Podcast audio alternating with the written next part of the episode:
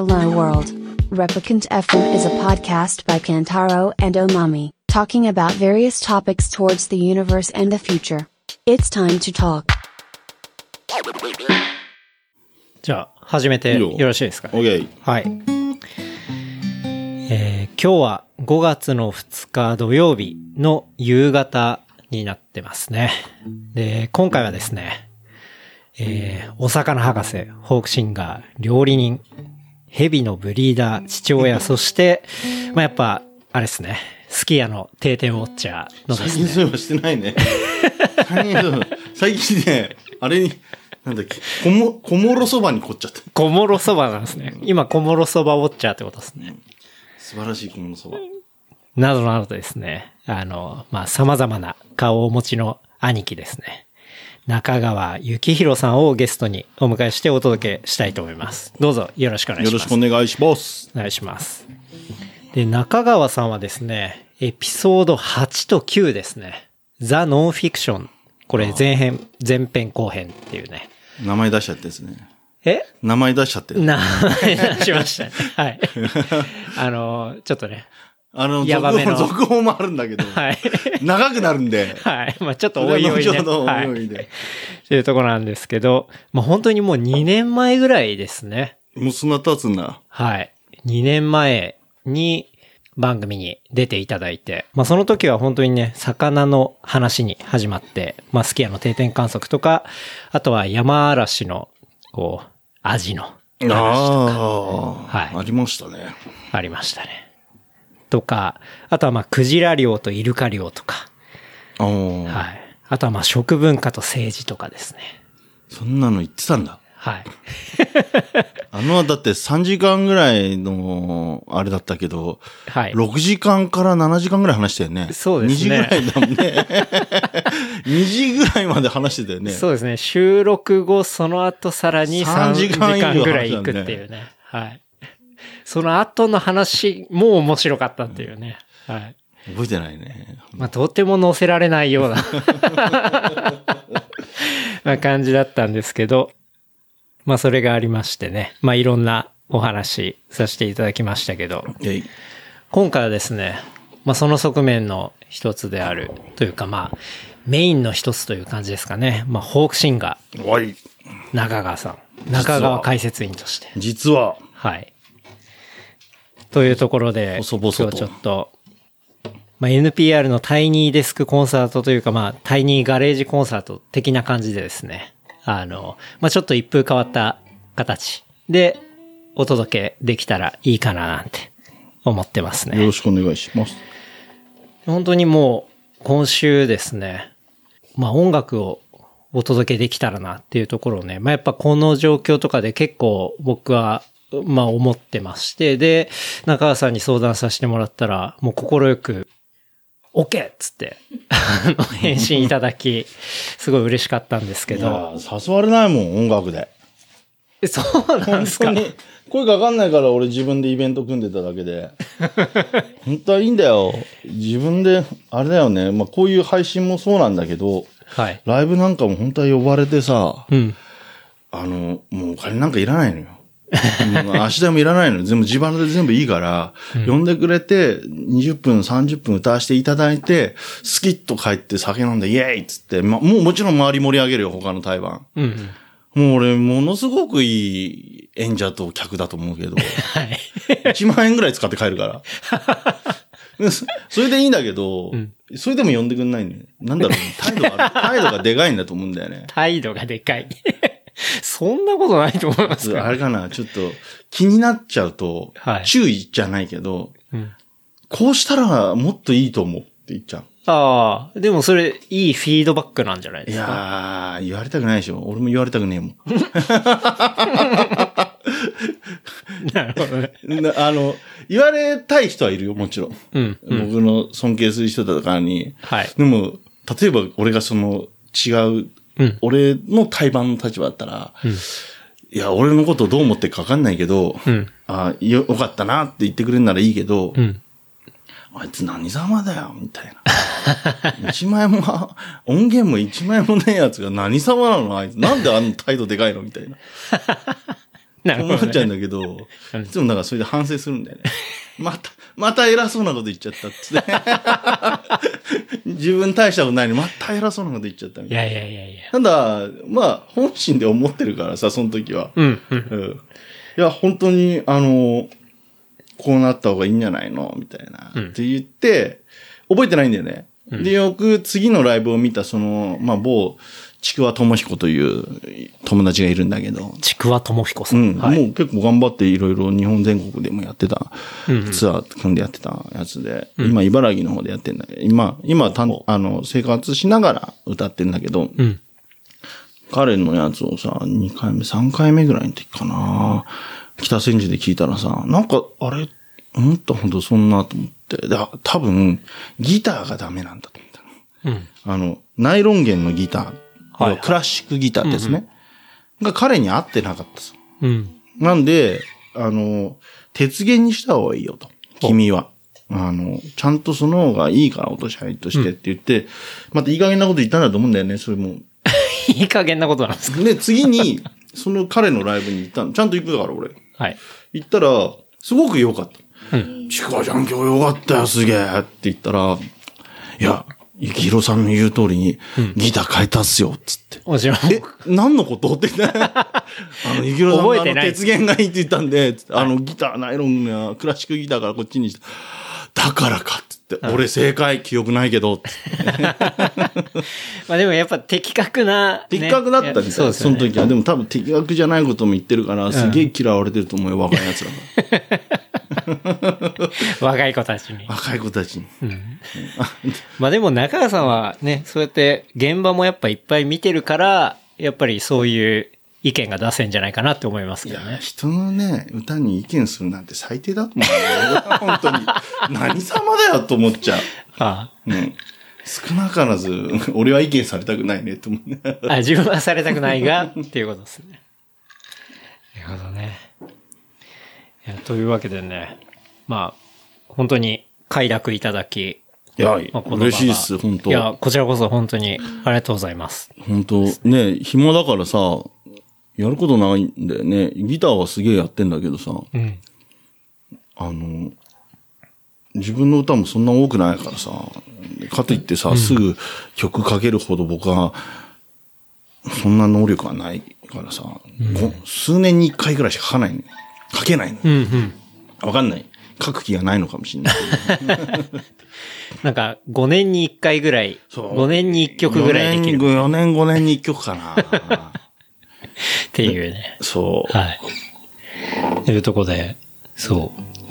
今日はね、ちょっとその中川さんの最近のインスタで上げてるやつで、こうまあ演奏して歌ってるものがあって、なんかすごいいいなって思って。ああ、この間ね、そう、温度精神という、橋の下音楽祭で3年前ぐらいにあったんです。ちょうどこの時期かな。はい、はい。で、それ、ギターパンダ山川のりお先生、僕の、一緒に、あの、僕は煮込み担当、ホルモン煮込み担当で行って、これも2個。盤上持って、あ、はいばで、紹介されたんですよ。隣の屋台ぐらいの感じで。はい、はい。で、おんちゃんって、あれです、みたいな。歌い手です、みたいな。で、僕がその煮込み暇になるとさ、盤上弾いたりしてたら、すんごい怖いんだよ。もう悲観で金髪で、入れ墨だらけで、目つきも鋭いんだけど、うんで、たまにこっち来てさ、ずーっとぼーっとしてんのよ。俺の本見て。はい。俺のこと好きなのかな？と思って。その前、その時はまだ彼の音楽聴いてなくて。うんで、夜、その夜に、小屋の方で、その、彼が歌ったのがすごく良かったよ。はうん、すげえいいなと思って。で、まあ、お互い Facebook は繋がったんだけど、その時まだそんなに親しいわけでもなく。うんうんでも彼が札幌ので今住んでて、農業やりながら全国ツアー出たりしてる。あ、はあ、はあ、ああ、すげえなと。自分の、こういう、で、同じ年だったのね。はい。ああ、こういう生き方もあんだな、素晴らしいなと思ってて、たら、ひょんなことがね、彼とね、生まれた日が一緒だったほう。の。全く一緒。昭和53年1月11日。あ、年も一緒ってことですか？そう。下手すると血液型も一緒かもしんないぐらい。で、ああ、いるんだと。こういう人間もいて、うん。で、彼からその歌つなぎが待って、で、ちょうどね、今年の1月11日に、その、雪ロックっていうか、はいそもそも、二タパンダののりおさんを、えー北千住に連れてこようっていうのをもう3年越し、いや、5年越しぐらいで企画してて、うんうんなかなか予定合わないから、他の浅草でやったり、えー柴又でやったりしてたんだけど、はい。今回やっと会って、で、会った日がたまたま俺の誕生日だった。うんうん。いや、どうせだったらもう祭りみたくしちゃおうっていうことで、僕の、あの、一番影響を受けたそのロックンロールの師匠たちを、はい。えー、夢の株渡辺守る、誘おうと思って。で、株さん自体は、1月はちょっと北海道ツアーがいつも決まってっからごめんと。で、おんちゃんとその温度精神には、えー、ちょっとここ、こういうイベントがあるんです。いや、ぜひ参加させてくれと。組むんで。で、それで来てもらって。いやー、本当素晴らしい。やっぱ、で、彼も俺の歌聞くのその時初めてなの。実は3年越しぐらいで。うんうん。で、彼もなんだろうね、その会った時にもうなんか、この人と気が合うだろうなとは思ってたさ。で、その、一週間前ぐらいにちょうど、一週間前じゃねえかな。東京もうすでに来てて、うん で、ビラがあったら配りたいから、はいビラくれっていう連絡来たから、じゃあ飲もうぜって言って、ちょっと待ち屋で娘と3人で飲んだね。うんうん。ただまあ、意気投合しちゃうからすぐ。うん。やっぱりバカ同士は引きが合うんだよね。で気づいたらうちで飲んで、気づいたら2時3時までうちで飲んで、平日だよ。気づいたらもううち泊まっちゃえばいいじゃんっつって、うち泊まって、はい。ベロンベロンだよね。まあだからそんな彼から回ってきたその歌があって、まあこれはちょっと返さないとな、ということで。うんなるほど。ただツイッターってなんだっけ？えー、2分何秒かなんだよね。そうなんか、そう、インスタグラムも、僕が見たのはインスタグラムだったんですけど、うん途中でパッて切れちゃって、まあ、確か1分ぐらいまで、であれはちょっとツイッタター見ていただければっていう感じだったんだけど、そういうはい説明も書いてなかったね。ー。うん。うん。そう。だからね、まあちょっとフル尺でも聞きたいし、って思いながら、なんかやっぱ、長川さんのね、歌とか、うん。なんかこうやって、こういう形で配信、まあこの間は本当にやっぱ基本トークメインで、うん。こういろいろお話をして、本当にエピソードの最後に、っていうかまあ、話し終わった後っすね。話し終わった後に、中川さんが無理やり持ってきた感じだったね。いやいやいやいや。いや、俺だって、歌ってくれも言われてないのに勝手にバンジョー持ってきてたからね。すごいそれが嬉しくて、で、しかも結構、こうやっぱり、ラストの曲すごい良かったとか、そういう感想とかもね、かなりいただいたりして、うん。なので、まあ、ちょっと今回、まあ、こういうタイミングでもあるし、そういう歌とかを交えて、なんか、エピソードを作れたら面白いかな、みたいな。暗いよ、俺。俺。じ人間的には暗くないんだけど、自分の歌暗いなと思うもんな。いやー、どうですかね。なんかその、それがまあ聞いた人によってね、どう思うのかっていうところではありますけど、うん。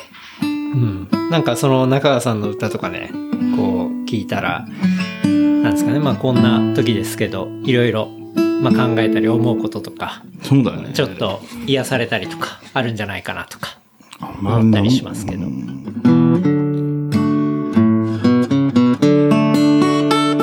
じゃあ、その、おんちゃんから繋いだ曲、愛っていう曲なんだけど、はい。えー現代史の詩人のその、谷川俊太郎という、うん、うん、うん。また、色恋が激しいおじいさんがいまして、色確か3回ぐらい離婚してるのか4回ぐらい。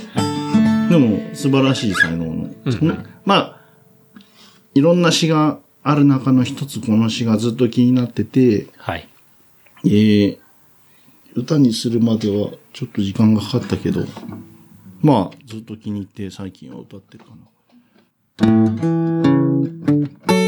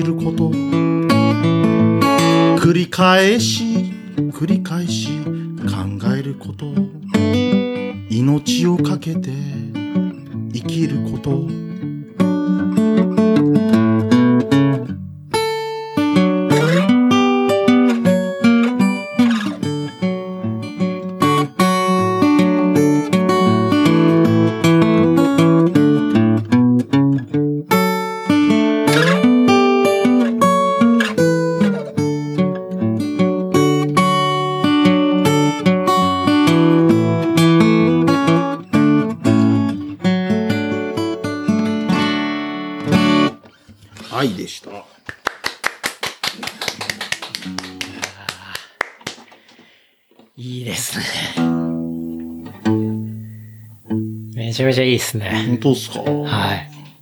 普段はあんまり緊張、普段はしないけど。うん。でもね、本当やっぱ少しは緊張するんですよ。ちゃんとしようと思って。ちゃんとします。人数的にはどうなんですかね？まあ、この配信でいくと、多分、どうなんだろうな。言うと俺もっと緊張して硬くなる。大丈夫大丈夫ですよ。あんま言わない方がいいですか、ちょっと、ね。ちょっと聞いてみよういや、か。どんぐらいですかねリキッドルーム満帆ぐらいなんじゃないですかね。やべえな。リキッドルームってどこだっけ？恵比寿ですね。はい。人生で一番でかいなと思って歌ったのは、はい先輩の結婚パーティーで、横浜の、なんか結婚パーティーの200人っていう。うんうん。それはもう別にライブじゃねえじゃん。そうですね。確かに。あ、それは、多分、でも、うん。なんだろうね。逆に言うと、例えば5人とかでも、うん。僕のその、やっぱ理、理想じゃないけど、尊敬してる歌い手の方がいたりとかね。はいそういう場とかは緊張するよね。うん。それは確かに。まあ、ぐっと見られてる。うん。ていうね気を抜いてはやらない。うん。うん、歌うときは。はい。はい。みんな気を抜いてるように見られてるし、うん。全部演じてますから、私。酔っ払ってる風に演じてますから。演じて。浅草とかだとなんか本当もう、こいつよ酔っ払ってるような歌をばっかりを書いてたりっていうか、そういう歌を歌って、そういう表現で歌うんだけど、はい。私演じてますから、それ。しっかり演者として。演者としてね。っていうことですねうん、ちゃんと表、もうだって、出すもんがさ、音と、これはまあ今音だけじゃん。音と声しかないから。うん、うん、うん。やっぱ顔とかも全部さ、こう、流れの言い訳とか全部つかはないと。。いはい。なるほどね。演じてるんです。うん。まあ、さすが。なんか、その曲を作る時とかって、うん。どういうタイミングとかで作るんですか？作ってないから、お前ね。いや、なんかその、なんだろうねでもね5年、5年、4、5年に一度できるっていう、そのタイミングとか。一番最初に書いたのが、うんえーっと、16、7、16、7ぐらいかな、そのイマジンの、なんだろう、イマジンを自分の言葉で歌ってみようと思ったのよ。うんうん。一番最初にね。はいはい。で次に、あれどっちやったっけな。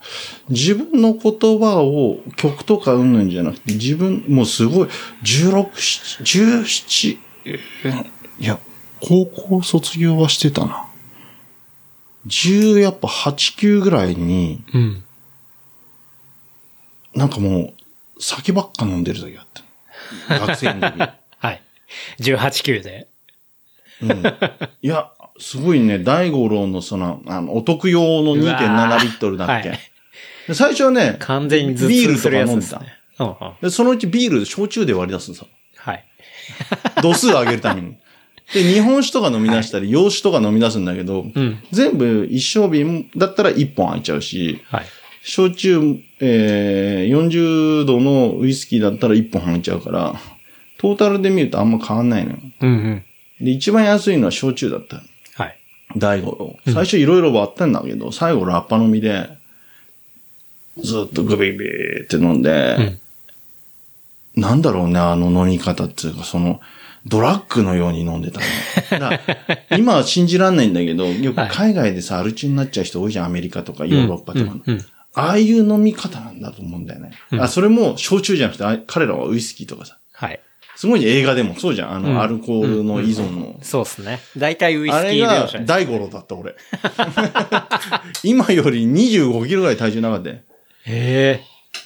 相当痩せてたんですね。で、ラッパ飲みで4畳半の実家の部屋こもって、なんか、やっぱさ、フラストレーションというか、いろいろ悩んでるんだろうね、自分の中で。うん。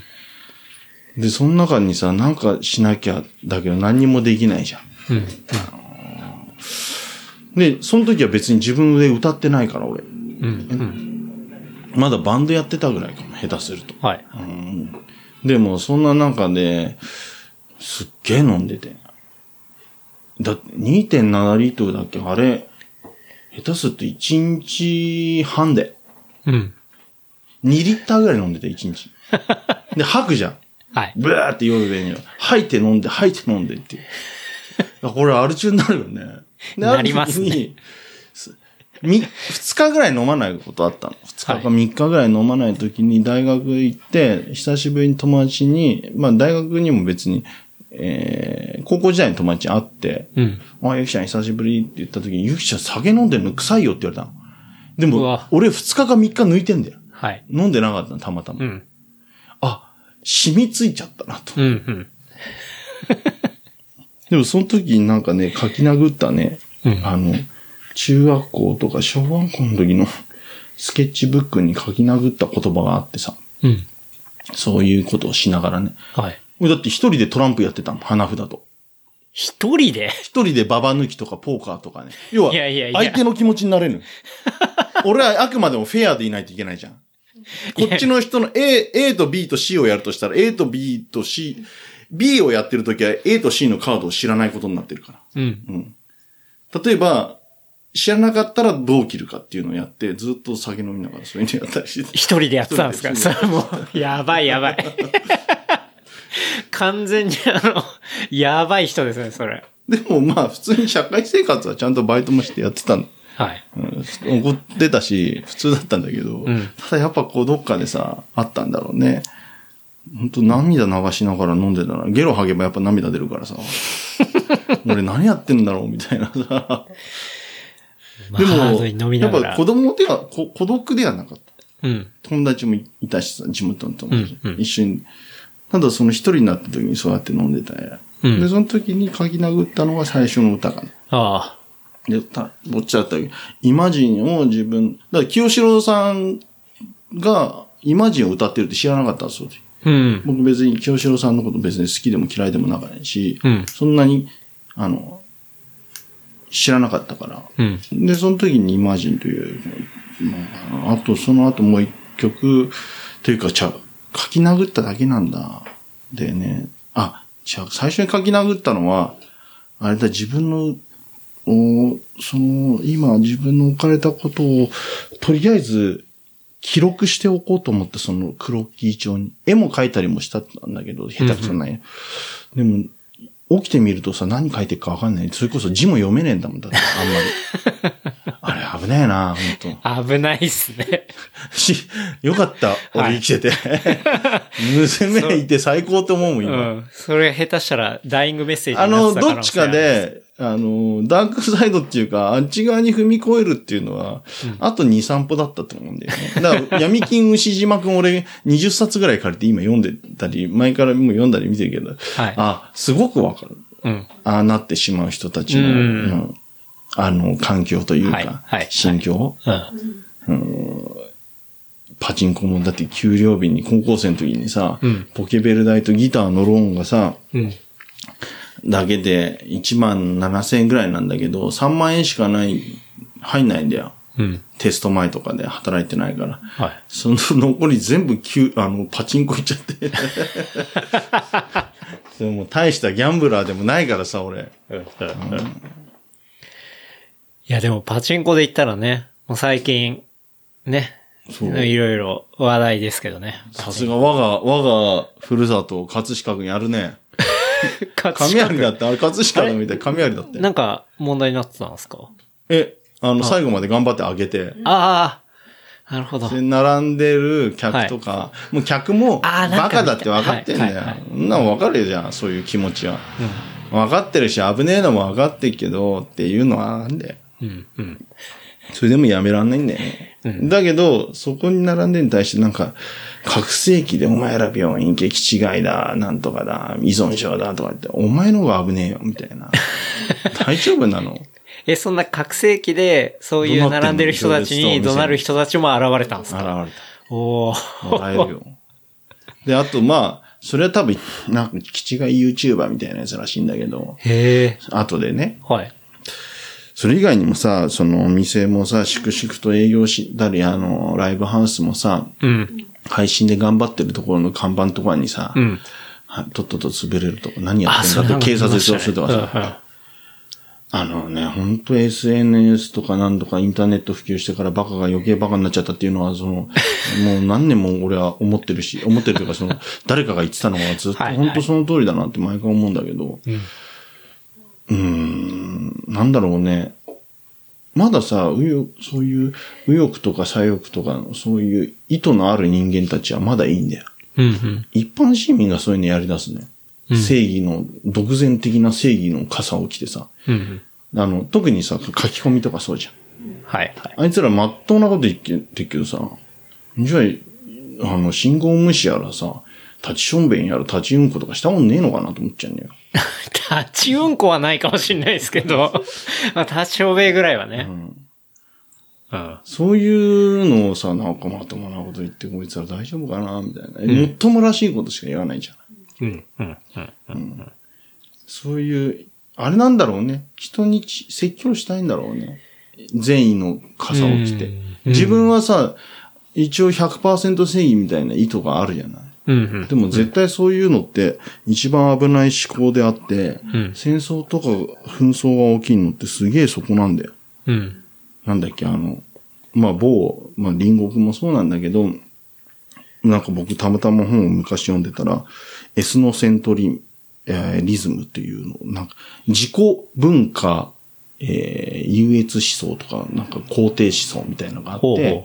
ほう。要は、うん自己文化って言ったってそれは価値観じゃん。うん。要は自分の国の文化とかそういうことも大きくするとそうだけど、例えば個々のうん。やっぱり自分の持ってる自分の家族、自分の友達、自分の仲間、それは大きくすると国家になるんだけど、それが持ってるものは、隣のものより優れてるという思想を持つんだよ、人は。うん。うん。なるほど。要は洋服、ファッションとかもそうだと思うよ。はい人のことをちょっと詐欺すんでみたりもすうん。る。うん。でも、そういう、要は、綺麗な格好しようが汚い格好しようがさ、そういう意図ってあるじゃん。いや、例えばあえて汚い格好してもさ、ん要は綺麗なものに対するアンチであったりする。はい。はい。それ要は自己表現、自己文化、えー、優先主義みたいな、そういうのが一番その根底にあるのが、やっぱり紛争争いの問題なんだよね。うん。うん。でもそこの争いの問題の中に、一応、その、なんだろう、わかりやすい形式がインターネットでできちゃう。世の中が、ニュースとかテレビの一方的だけじゃなくて参加できちゃうような感じになっちゃったじゃん。うん。今は。うん。だから、なんか自分ができるというか、その、書き込みにもさ、芸能人がさ、相手したりとかさ、はいテレビの向こうの世界だったら、うん。大丈夫かなと思っちゃうけどね。なるほどね。うん。まあそうっすね。うん。まあ本当にい。怖い人たち、多分葛飾の人たち、葛飾の僕がちょろっとだけ見た怖い人たちって、はい。インターネットとかどう、例えば動画配信でさ、YouTube かな、YouTuber とかがさ、新宿のぼったくりバー動画配信しながらさ、うんなんかその、向かってっちゃうのあるじゃない？はいはいぼったくりバー。はい。大丈夫かなと思って、本当怖いことを知らないんだね。あの、ある一定の人たち関係ない人いるから。はい。本当に怖い人。そうっすね。確かに。配信してるから、じゃあ何あの、公開処刑できる人いるから、いっぱい。うん多分、世の中には。そうですね。まあ案外本当に怖い人を知らない層ってのもかなり多いですからね。まあね、にしてもなんかさ、それを言ってんのが一般の人だったりさ、すんのも怖くてさ、うん。確かに。うん、なんだろうね。ひん曲がってきたのかな、みたいな。まあでも、まあそういうもの結構伝染しますしそういうのね。一部がもともとあったんだけど、それが表面化したのか、うん。でも、それプラス、やっぱこういうようになって、追い打ちをかけてるんじゃないけど、加速度的にうん、こういう環境が、そうなってんのかもしれないし。まあでも環境の要素はすごい多いと思いますけどね。やっぱこういうタイミングだったりすると、よりそっちの方にドライブかかっていくみたいな。うん。お前なんでタメ口で話せんのって思っちゃうもんね、ツイッターとかさ。おめえのこと知らねえよ、みたいな。誰だよ、おめえ、みたいなさ。あったよ、自転車の時。うん。自転車の時。あうん、自転車の時、俺の、なんだっけ、カイ、カイ君にさ、うん。なんかその、RT とかでさ、はい。あの、タメ口でこう話してる若い誰か死んねえやつが話してるのが、伯爵に。そうそうそう。はい誰だあいつよ、みたいな、みんな思ってんだよね。はいたまたまそいつ、まあ、葛飾の方の友達なんだけどさ。うんうん。そいつらが、あ、たまたま釣りとかで会った時にさ、あいつ何なんだよ、みたいうん。な。やるかぐらいじゃないけど、あー、バカい、あー、バカい、みたいな。いや、俺もそう思ってたけど、やっちゃダメだよ、つって。うん。うんで、カイ君本人は別に何も気にしてないし、まあそういうやつなんじゃない、そういうのになんかか食いつくみたいぐらいのなんか言ってるんだけど、でもさ、あるね、世の中と思いながら。そうっすでもそうね。言ってるのもさ、すでにおじさんなんだなと思って。いやー、うん。初老だぜ、俺。あれ？中川さん、おいくつでしたっけ ?42。厄年ですか？そうだね。42歳、役年、あれ、42か3だと思うんだけど、42だな、多分、一応。?42 なんです。翻訳は、だ数えだから、去年、ああ。翻訳後役だけど、うんうん。なるほど。ま中あ川さんでも若いっすよね。いや、ガタは来てます。いやいやいやなんか、僕の周りにいる先輩たちはみんな若くて、本当になんか年齢とあんまりそこがマッチしない感じがすごいんですよね。ああ、どうなんだろうね。好きなことやってるからね。うん。本当におじさんだな、みたいな人ってマジでいないんで同窓会とか行くと、うん。びっくりするよ。本当ですか、うん。になんか、いい意味で刺激になる。それ大丈夫ですか？ネガティブな刺激じゃなくいて。やいやいや、ほんとね、俺意外とそういうとこ前前向きというかポジティブで。はい。うん。あのー男性とかも、女性とかも、だって中、まあ中学の同級生、高校の同級生はそんな変わんないと思うんだけどさ。うん。小学校の同窓会なんかあんまないからさ。うん。でもあれだね。いや、本当に、やっぱ綺麗に年取ってる方もいるし、人もいるし、あ結構積んじゃってるな、みたいな。積んじゃってるな。積んじゃってる。厳しいな。あそう、歌も歌わないんだけど、ちょうどね、えー小学校の同級生とこの間会ったんだよ。はい。俺の1、2年生の時の同級生だったの。うんうん。でね、すっげえ明るいやつだったんだけど、はい。ちょっとこう、みんなから人気者ではないのよ。はい。だって小学校1年生、2年生でさ、おっぱい10杯、30杯、おまけ20杯、30杯って言って先生に、デメキンみたいなちょっと、あの、アバターを、はい。ブサイクにしたような先生だったの。あった。アバターを赤くして、もうちょっとブサイクにしたような先生。赤くしてってどういほうんこと？目、だって目すんげえ飛び出てたの。そういう先生だったの。はい。小学校の1年だ。はいで、その先生に、おっぱい10杯、30杯、ダーンってと、あの、抱きついていって、はい。思いっきり往往復ビンタとか食らって鼻血出してんだよ。1、2年生って可愛いじゃん、子供。はい。よくやったなと思うけど、おでもそいつは可愛くなかったのかなわかんないけど。でも、ガチで来られたわけです。タフなんだよ。うん。何度やってもそいつはそうだったし、実際、あの、わかんない。と、1、2年生、俺、いじめられてたっていう感じよりは、いや、なんかからかわれることもなく、まあちょっと嫌がらせみたいなことも。あったんですよ。うんうん覚えてる中ではなんかその、まあこう、彼の給食にちょっとこう、おの、その、いじめっ子みたいなやつが、なんかちょっとこういうことをして、ちょっと普通だったら食えないようなことをしたけど、彼はそれを気づかなかったのが、いや、気づかねえはずねえんだ。でも気づかねえふりをしたのが、食い切ったのよ。うんでもすげえなと思って、小3、小4、小5、小6は全部、あのー別の組だったし、えー中学いも別の中学行ったんだけど、その彼と最近 Facebook が、やっぱすごいね、そういうのって。うん。で、一度会ってみたいなと思った。何をしてんだろうあのあいつは。うんうんどうなっちゃったんだろうあの、おっぱい10杯、30杯、おまけに10杯、30杯のあの、うん。で、あいつはで、先生になんかね、こ。のはい世の中、あれぐらい明るい今さ、大変じゃない？し、小学校にしたって、中学校にしたって、学校って。なんか彼のああいうのってすごかったなと思ってさ。うん。で、あったのね。ちょっと前、3ヶ月前ぐらいかな。四ままあ、去年、去年末ぐらいか。したら、まあまあまあ、一目ではわかる、わかんないぐらい変わってるわけ。だって、会ってないんだもん、小学校以来。うん。30年以上。うん。でも、彼はずっと電車が好きだったんですよ。うん。だから JR、あ、JR って言っちゃった。職員になってんの、はいちゃんと。で、ちゃんと、あの、高校卒業して、あの、出世、今、ちゃんと役員っていうか、うん。うん。ちゃんといて、いや、すごいくない？夢を叶えてるって。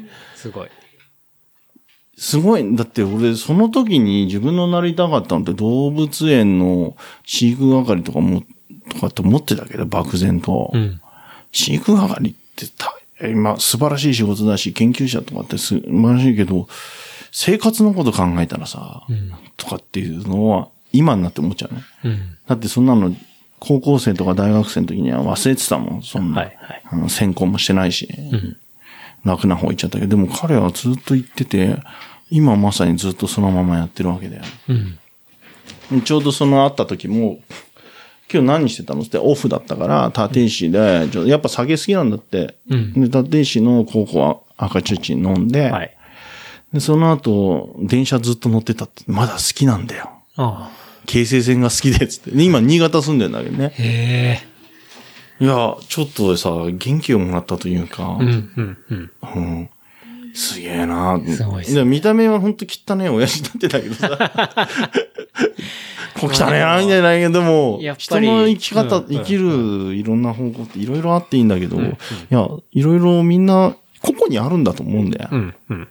で今なんかさ、例えば、日雇い労働しようが何しようがだけど、でもここに彼らは彼らで人生があってさ、と思ってさ、いや、みんな、うん、違ってていいんだな、と思って、すげえ面白いなと思ったの。面白いですね。確かにな。そういうのは、まあ、やっぱそういうか、そういう場に行ったりしないと知れなかったりもするし。おしゃれとは真逆の人生だぜ。ただ筋だけは通ってるわ、とうん、思って。うん、うん。うんいいですね。だってまあ多分彼も、俺と飲むとは思ってないと思うよ。彼の人生うん、うん、の中で。うんうん。まさかの。連絡が来るとも思ってないですしね。ね。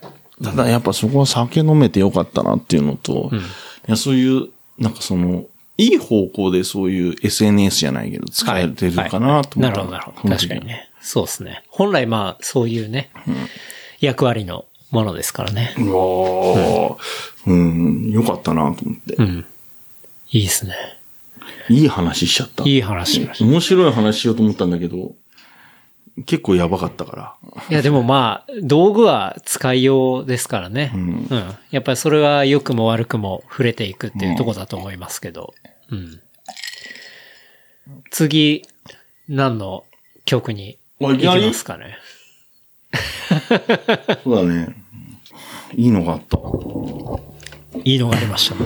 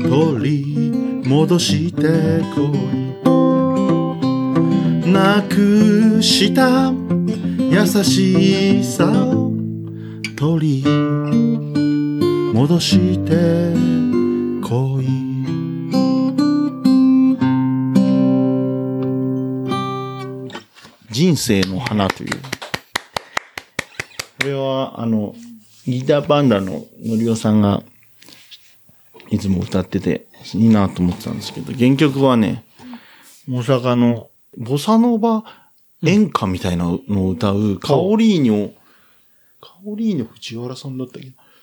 はい。その人の歌。うんだ、本当はね、コードも、もっとおしゃれなボサノバコードなの。うーん。僕そういうのできないから。普通の、いやー、でも、いいっすね。すごいよね。うん。こういう歌を書きたい。あと、残る人生20年ぐらいはあるかな。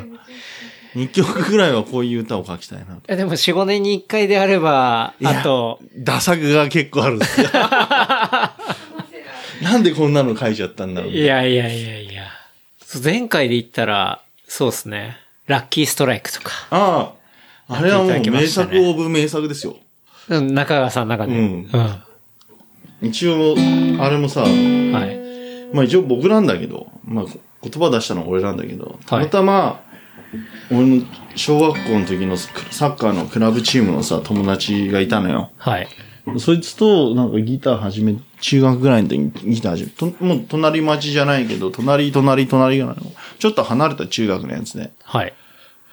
そいつとたまたまサウナで会ったんだよね。銭湯の、銭湯のサウああ、ナで。銭湯。はい。たまたまっていうか、なんかさ、サウナ、いつものササウナ入ったら真っ黒くてさ、汚ねえ、煙じゃろなやつがさ、でっけえタイトル横になってるやついいんだよ。汚ねえな、俺やろうと思って。はい。僕、その時そスキンヘッドだった。うん。汚ねえな、とか思ってたんだけど、なんか妙にちょっと避けてる感じがあった。その彼、うんこう起きてから。なんだろうと思ったら、しそっから20分ぐらい経って水風呂運動の時に、あ、お前かよ、つって。なんかお前、そのスキンヘッドに人相悪いから、どこのヤクザかと思ってみたいな感じだったんで、いやいや、そんな人相悪くないし、お前の方が汚ねえから、みたいな。で、どうすんのこの後みたいな。そいつ車だったから、はい。で一人暮らし始めたって言って、で、いいよって俺、お前んとこ行ってから飲もうぜと。久しぶりに。うんで、そいつん家行って、うんまあちっちゃいアパート行って、じゃあたまにはギターでも弾くか。そいつと結構ね、長渕を始めてさ、最初。はい中学生ぐらいの時とかに。だから何お前やってんのって、そいつはビートルズの反抗行く。で、そいつはビートルズバンドを組んだりもしてる。おお歌は上手いんだけど、な、もうすごい、何歌わしても上手かったんだけど、そいつはなんかその、独創性が全くなかったというか。うん。で、たまにはじゃあ、つってなんか、飲んでたら、曲でも作ろうかと。で、共通の友達である俺の幼馴染の、あの、金沢誠くんっていう人がいるんだけど、はい。あ、そいつはね、俺に、えっ、と、お金をね、4万円ぐらい借りてね、失踪しちゃったんで、ぜひ、これを聞いてたら、もうお金はいいんで、無事だけ確認したいんですよ。本当に。誠、つって。本当、俺が悪かったと思う。4万円はいいが。4万円はいいっていうか、その前にあいつの、あの、月に5万とか7万しかないバイト代、高校生時代、はいその金一晩で飲んじゃったりしてたから、我々。ひどいな。いや、だってそいつノリノリなんだもん。行っちゃおうぜみたいな。だからもう全部そういうのはいいんで、その、まあ、あの、お葬式だ、会社の人のなんかお通夜だっつって3万円とか2万円持ってったんだけどさ、うん、うん。お通夜に2万円もかかんないよね、普通ね。おつや。身内だって2万も払わないじゃん。うん、だから、無事だといいんだよ。うんその、なんかパチンコとかさ、シャブとかで行き詰まってなければ。うん。元気ならいいから、元気ならいいから。でもなんかね、何年か前、5年、10年ぐらい前かな。あの、酔ってた時に、あいつ元気かなって、俺の携帯は出ねえから、あいつ。で、うんおそいつの番号に俺の友達がかけさせたの。うん。したら、出たらしいね。あ、出たんすね。出て、はい。まこちゃんつったら、まこちゃんつ、いや、今、あの、彼は外出中ですって携帯にかけてんの。で、そのまま切られて、そのまま通じ彼は外出中ですって完全本人ですよね、それ。な元気だ。あいいんだけど、んいや、ちょっとでも、俺もさ、子供もいるしさ、また彼と、と思ってさ、うんと思うんだけど、まあ、どうだろうなと。うん。あれ、何の話してたっけ？でそのラッキーストライあ、そう。クから。それの話に、彼の話になって、あいつ元気なの？みたいな。うん。で、そうそうそうそう。全然合ってないんだよ、実は方法になって、つって。まあ俺はそいつにも、高校生ぐらいの時に、そいつに無理やりパチンコとか連れて帰ってたからさ、うん金ねえのに行きたくねえんだよ、つって家貸すから、つって、まあ借りちゃうじゃん。弱いから。うん。まあそいつにも多分借金は結構あったんだけど、うんまあもう、だいぶ経ったんで、うん。もうチャラってことですね。チャラということで。うん。えー、その時に、ああ、じゃあ、あいつの、もうすんげえんだよ。あいつの歌でもすげえ酒も飲むし、すげえ物も食うし。うん。じゃあ、あいつの歌でも書こうかと。はいいつも酔っ払ってたし。うんうん。で、書き入ったのがあの曲だった。あ、そうなんでで、すね。書き始めて、へ15分ぐらいでできたのよ、あれ。やっぱ、あるんだね。え。うん。で、俺のその一緒にやったやつはほとんど、あいつも言葉も出してないし、えー、曲も出してないから。あ曲っていうかそのメロ、コードも載せてないから、あれは俺の曲にしよう。うん昔はなんかその中学生の時は、はい。ユキ、ユキ、ジョン・レノンとポール・マッカートニーはやっぱ中学生とその若い時に知り合った時から、すべての楽曲がジョンポールで行くっていう風に決めてたと。はあ、はだから俺らもそれで決めようぜってあいつが言ったんだけど、はい俺はあいつには頼らない。あいつには、あいつはクレジットに載せないと思って。あ、はい。俺の曲です。あそういいっすね。ラッキーストライク。うん。そう、だから本当はね、最初のタイトルというのは、まずタイトルを決めて、じゃあちょっとこう浮かんだ言葉を書こう。太陽の子っていうほう。名だった。あ、そうなんですね。ラッキーストライクは本来は太陽の子っていう。いつもそいつラッキーストライクばっかりしてた。あそう。太陽の子っていうか、なんかそんなのが浮かんで、でも今はラッキーストライクっていう、なるほどだけど、じゃあそれを歌おうか。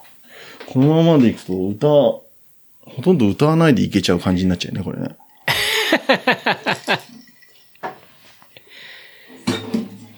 一応、あの、えー、これを歌う、ライブで歌う時とかに、だいたい言うのがね、えー、地元葛飾区なんですけど、あ。はい。えー立石という、最近は観光地にもなった飲み屋のね、そうですね。もう観光地だけど、本当はもともと地べたの底辺の人間たちの飲み屋街でさ、うんまだ僕らが飲み始めた頃は、まだ、まだ底辺な感じだったの。16、7からその彼と言ってたな。で、葛飾区ってでもね、調べたらね、世界でも六本木とかロンドンとかそういうところより、ニューヨークより、うん。人口一人当たりの居酒屋の数が多いんだって。いいだ世界トップクラスらしいよ。あ、そうなんですね。飲み屋の数が。ほそりゃそうだよ。だって俺、自分のところってその立石から川向こうで、普通の路地裏に、う。うん。普通に飲み屋あって、スナックあって、うんやっぱ小料理あって、それで成立してたんだ。うん。うん。年末とかさ、酔っ払ってさ、3歩進んで5歩下がるみたいなおじさんいたもん酔っ払ってて。あの、本当に月と喧嘩してるおじさん。進んでない。うわっつって。でもそういう街なんだなっていうのはちょっと、あの、30ぐらいになってから分かってきたんだけど、うん。血液銀行もあって、要は山谷という町、僕が17ぐらいの時に、ある立石の古い飲み屋で飲んでた時に、隣のおじいさんに、おめえいくさって言われてね、ダメだよ？ってチェイサーにお前サイダーなんか飲んでたら、つったら、おじさんぐらいになってビールだから、なんて言うのよ。へえ、つって。お前いくつつ ?17。17の時はよ、あのーやっぱ仕事あぶれて、日雇いの仕事あぶれてここ来て飲んで、向こうにあったパンパン屋行って女があったんだよ。なんてはい。青線かなんかがあったらしい。はい。はい。へえ、つじゃあ何？吉原とかみたいな感じで、あれかっつって、あの、山谷みたいな感じなの？つって、バカ野郎山谷はいいぞと。はあ。そこ浅草だから街があんだけど、こっち沼地だから何にもねえんだよ、みたいな仕事もねえし。あ、よたものの街で、そういうとこなんだ、と思って、えーっと、ちょっとショックを受けたんだけど、後に、柘植義治だか柘植忠夫の漫画を見てた立石って、はい。ちょっと離れたところに血液銀行。弟が生まれたのが日赤なんだけど、日赤実は血液銀行だったんですよ。血液銀行って、血が売れたの。おで、東京、その、売る日には東京中のヨタ物が集まってきた。はでも検査してさ、薄いとさ、はい売れないんだって。薄い。違う、もうだって売れ、もう、薄いからみんな。ヨタ物は。ルンペンやら、こう、フォローやら、その辺のチンピラやらだから。で、はい検査用の濃い血液を売るやつまでいたって言うんだよ。へ 最高じゃん検査、突破するよう検査突破するよよ。。最高じゃない 最高っていうか、ひでえな。ひどいでしょ。あ、そういうところで生まれ育ってたんだと。はは私たちは。なるほど。で、まあそういう中の飲み屋街の中の、あの、思い出というか、そういう歌を。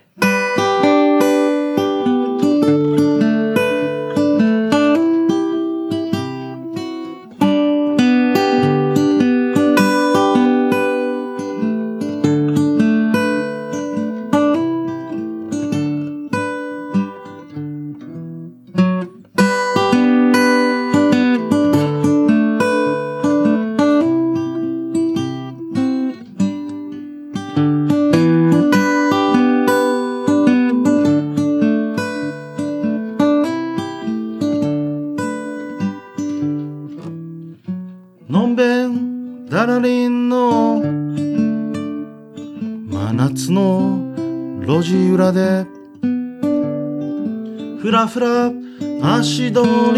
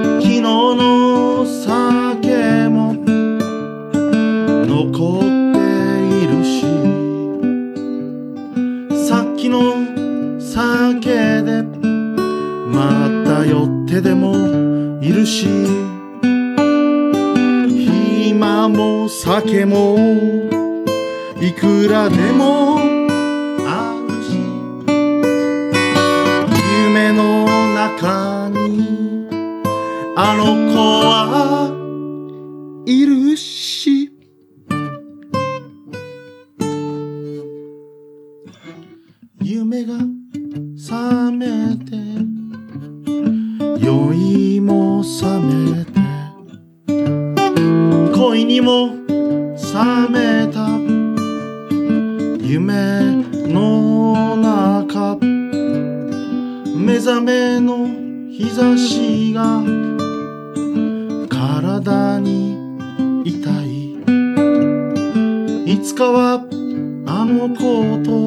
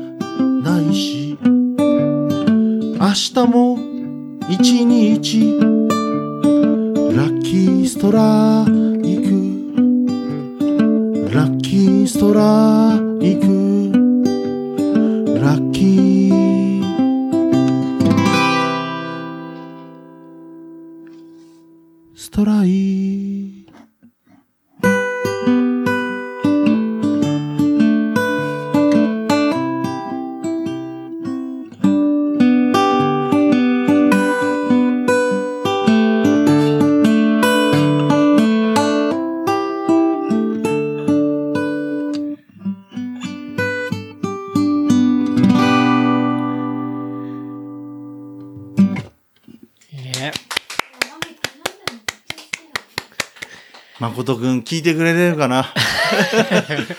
もう4万円はいいんで。むしろ俺の方が多分10万ぐらい使ってもらってるから、もっと使ってるから、高校生の時。いや誠くんの歌です。ー、いいですね。今でな、どんぐらい ?1 時間ぐらい話した？今そうですね。全1時間然俺の中ではまだ5分の1ぐらいな。あれ、何歌おうとしてたんだっけな？なんか、盤上を使う曲とか盤上を使う曲。っていうのも、今ずっとね、ギターですもんね。うん。今日は、そう、中川さんはギターと、あと、盤上をね、持ってきていただいていたりするんですけど。盤上をちょっとじゃあ。本当はね、さっきのそのラッキーストライク、はい。もともとは一人では盤上でやってたっすよ。あ、この間も盤上あったよね。あ、この間は盤上でした。あれ？盤上しか持ってなかったんじゃなかったっけ？違かったっけ？あ、そうだった。ギター持ってたっけ俺？いや、だよね確かにそうだ、盤上だ。はい。うん。こうやって作ったの？よ。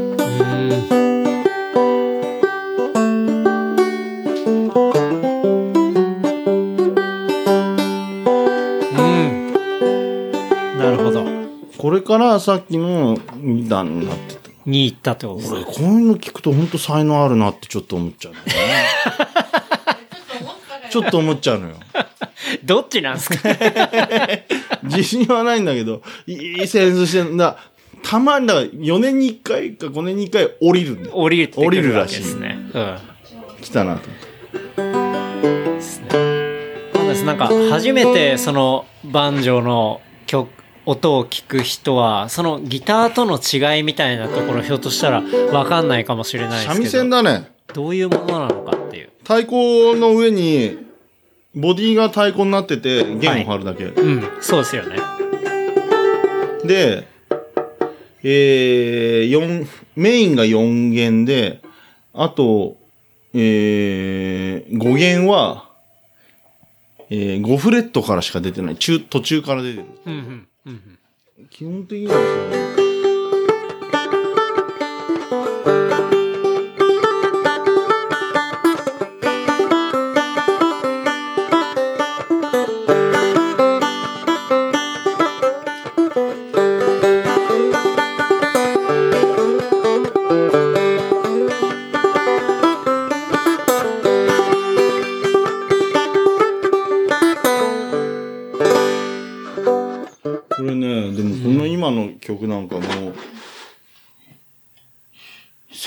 1800年代の曲らしいよ。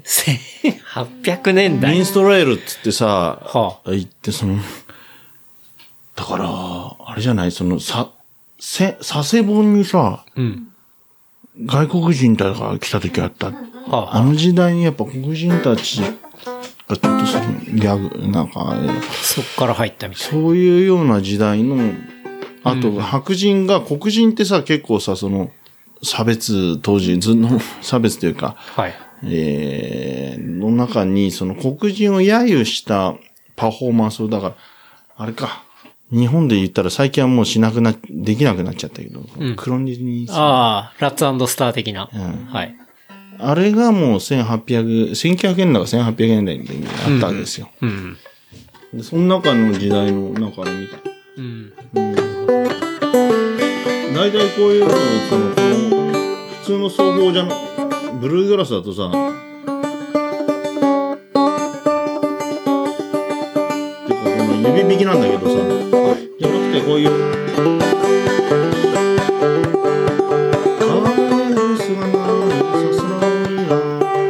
こういうスタタイルっていうのはさ、もっと古いんだって。うん。チューニングもいっぱいあるんだけどさ。はい。うん。でこの時の、もう原点まで行っちゃうと、本当にアフリカの奴隷なんだって。うん、うん、うん、要は太鼓の三三味線三振もそうだし、はい二個もそうでしょ、うん。シルクロードルートもあるんだよ。日本に入ってきたのは。はい、はい、はい。で、アメリカは多分奴隷ルートでしょ。アフリカの太鼓に竿を刺して分、1弦とか2弦しかないな。はあ、はあはあ、で、イギリス、あ、イギリス一回噛んだのか。マウンテンミュージックとか。うん。で、そこからまた変わってくんだけど、でも、こういうさ、このブルーグラスみたいなやつは、俺ある人から聞いた時はさ、絶対黒人のプレイヤーがいないんだってさ。うん。こういうこっちの弾き方の、このオールドタイミーっていうスタイルはまだいるんだけど、はい。実はこっちってさ、やっぱ征服者の音楽というか、なんか、ああ、なるほどね。完全に白人のはいはいっていうのがあるっぽい。だから同じ楽器でも、その、征服してる側と、されてる側で違うってことですね。ものよく詳しいことは知んない。そんな掘り込んではないんだけど、うん、うん。実際やっぱ、黒人でブルーグラスやってる人いないからね。うん。うん。まだあるんだなぁと。うん。で、やっぱさ、ブルーグラスとかそのカントリーっていうとナッシュビル、テネシー州ナッシュビルとかなんだけど、やっぱヒルビリーとかそういう世界で、んうんロカビリーのベースになってるわけじゃん、ヒルはい、ビリー。はい。やっぱり白人の、いや、プ、貧しいというか中級から下の、うんその人たちの音楽だったんじゃない？うん。で、まださ、そんな、まあ、その、こ人種差別の話とかしてもしょうがないから。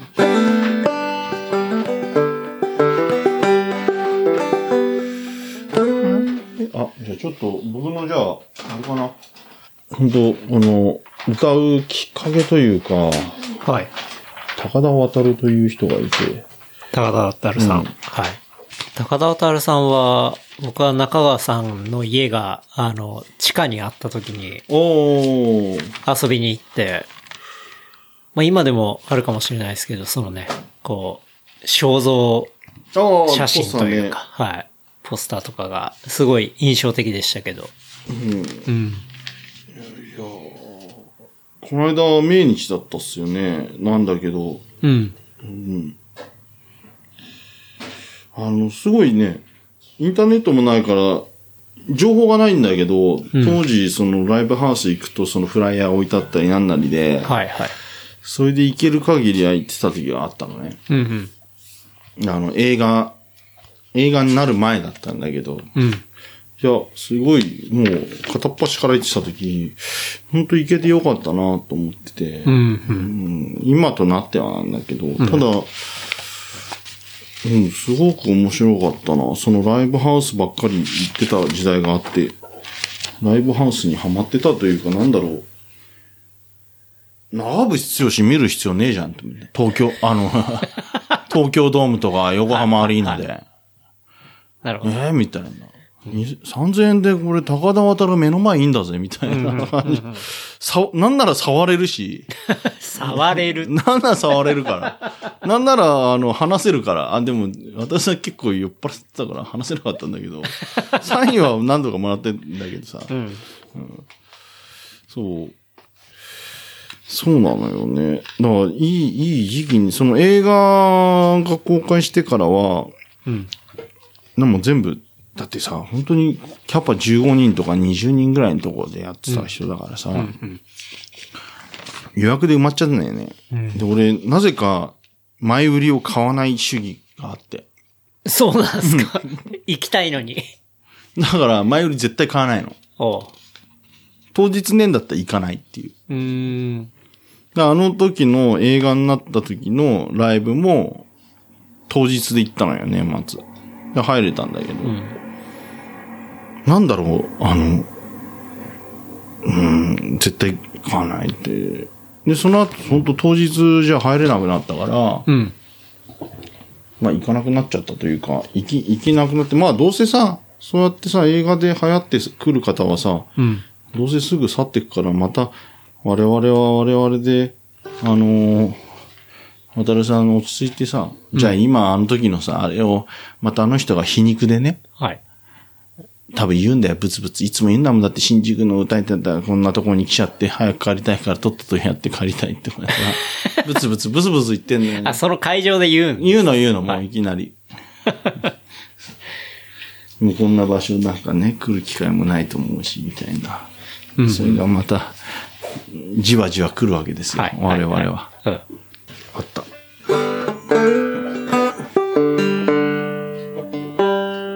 渡るさんの若い時かな若い時の曲。多分。お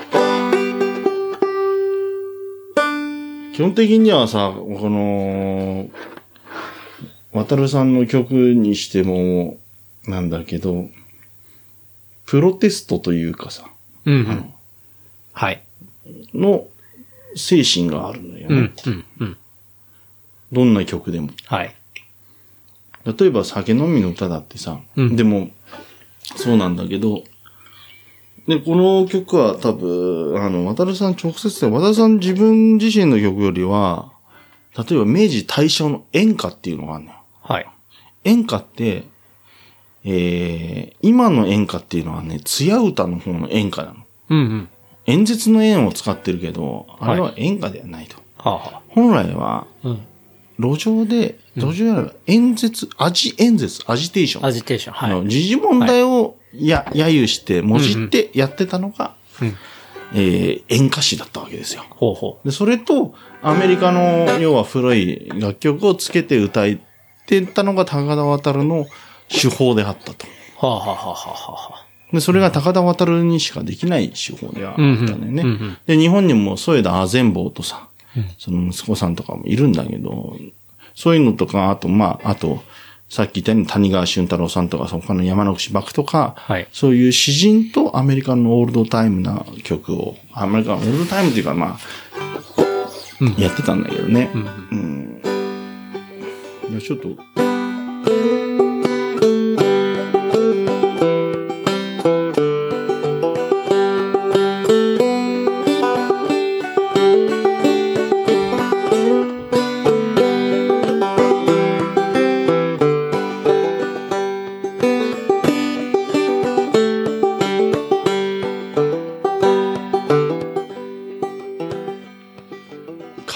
るすがないさすらうおいら。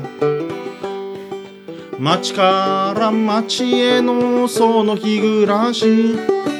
心休まるところがないのさ。この世に住みかがないからよ。スコップを持つがいつもバテちまう。掘った穴こそ数知れないがもらうはスズメの涙がね。もうこの世には住みかありゃしない。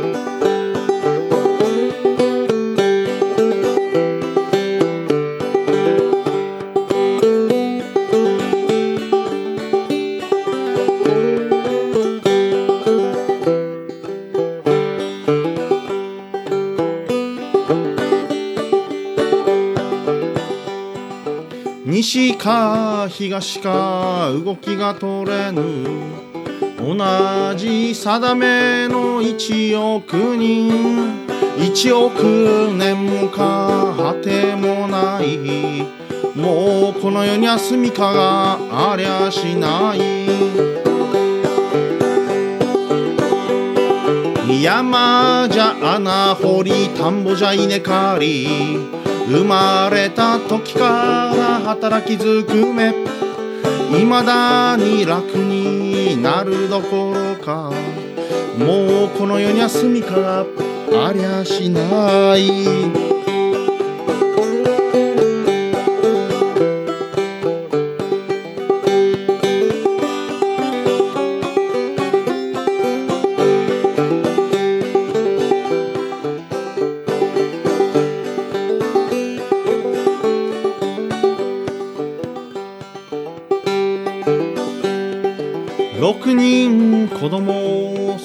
はしたが今じゃチリチリバラバラさ熱病にかかり女房は天国へ。もうこの世には住みかがありゃしない。さすらうおいらは見て歩く広い世間はおかしなところ。笑いが止まらないのは金持ちで。貧乏には涙が乾かない。もうこの世には住みか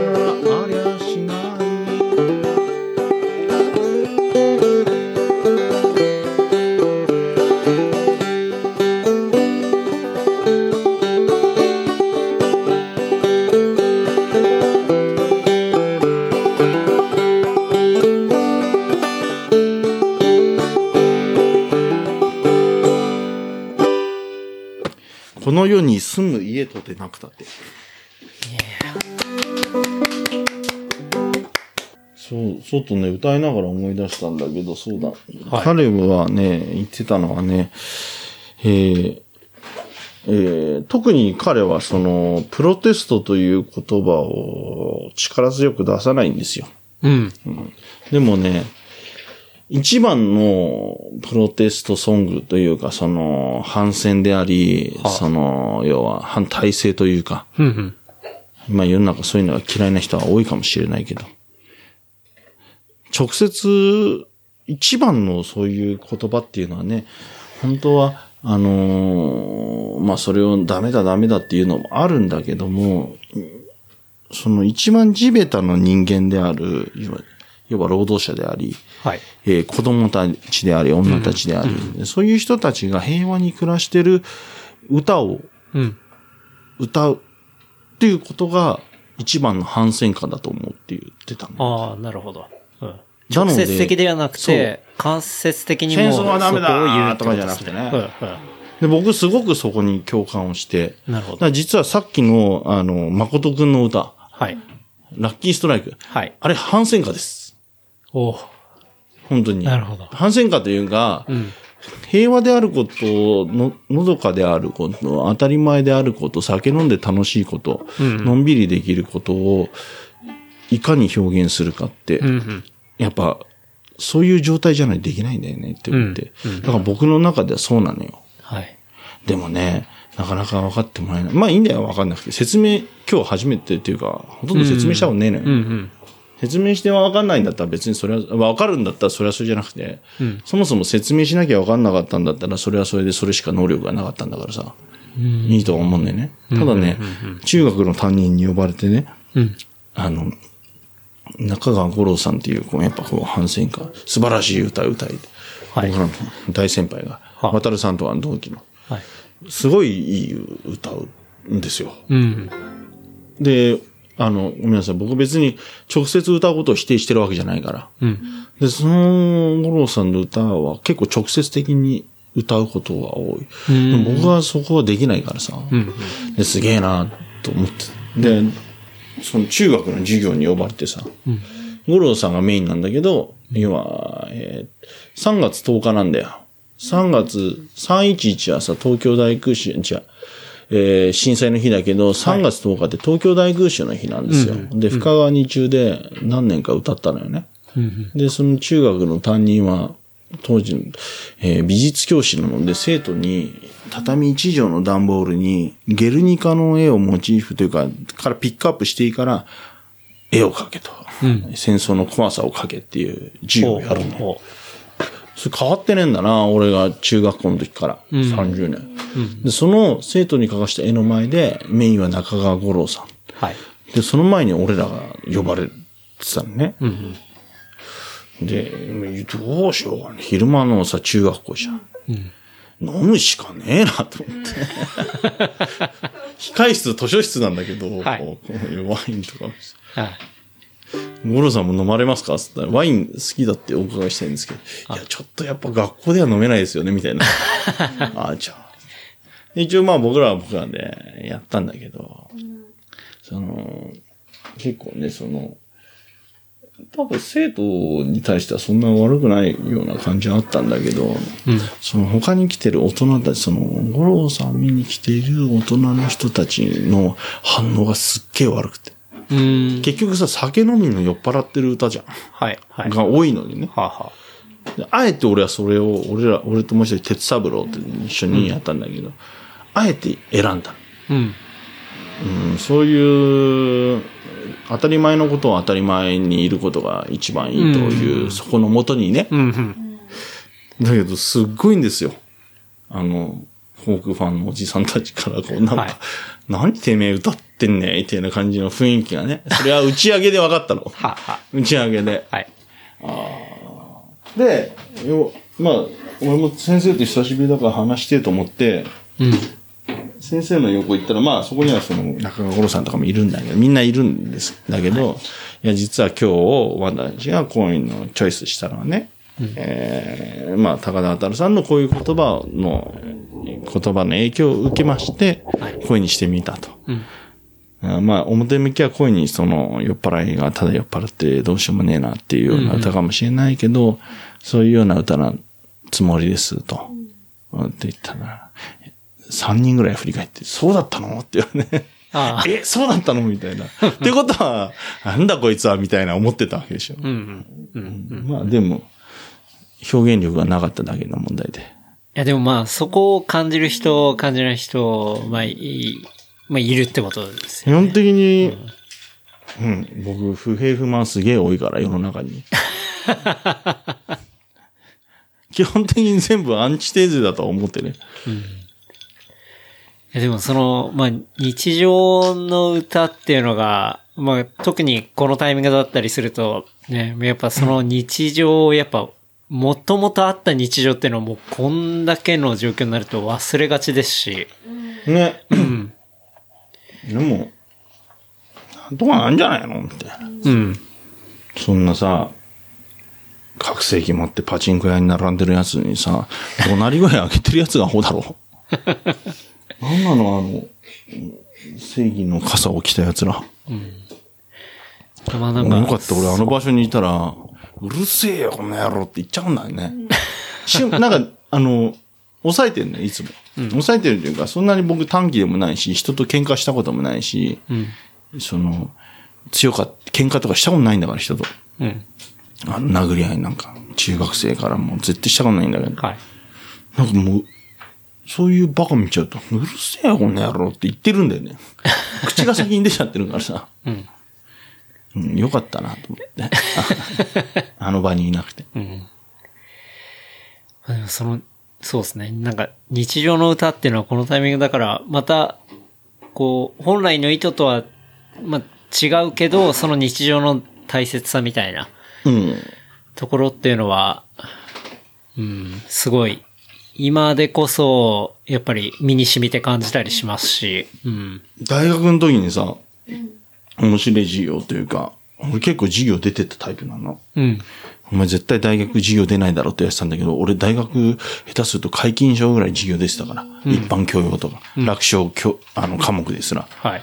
そんな中でね、平和学っていうのがすごい僕の未だに印象に残ってるんだけど、うん。平和とはじゃあまず何だと？うん。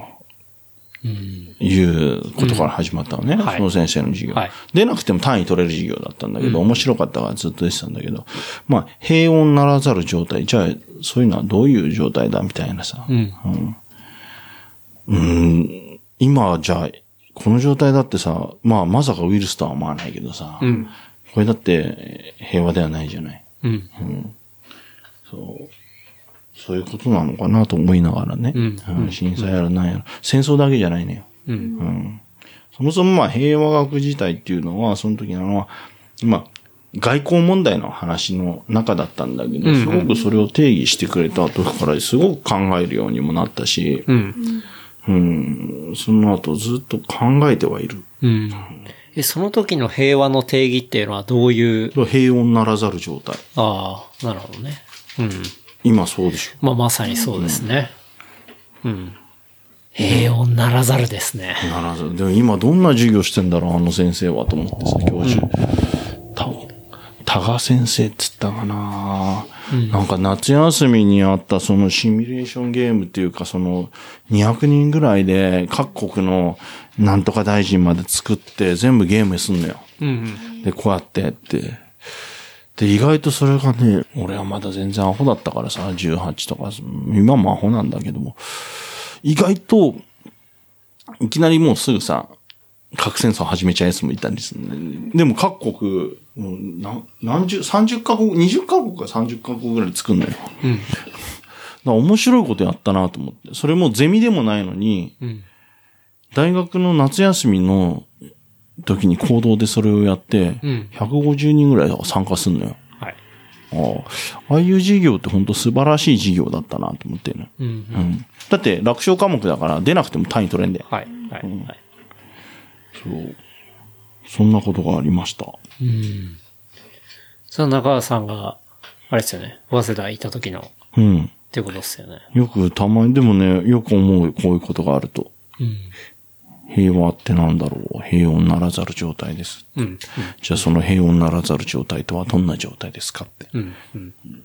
言ってたな。うん。だから別に授業なんてさ、まあ今ないけど、聞こうと思えば聞きに行けるからさ、うん。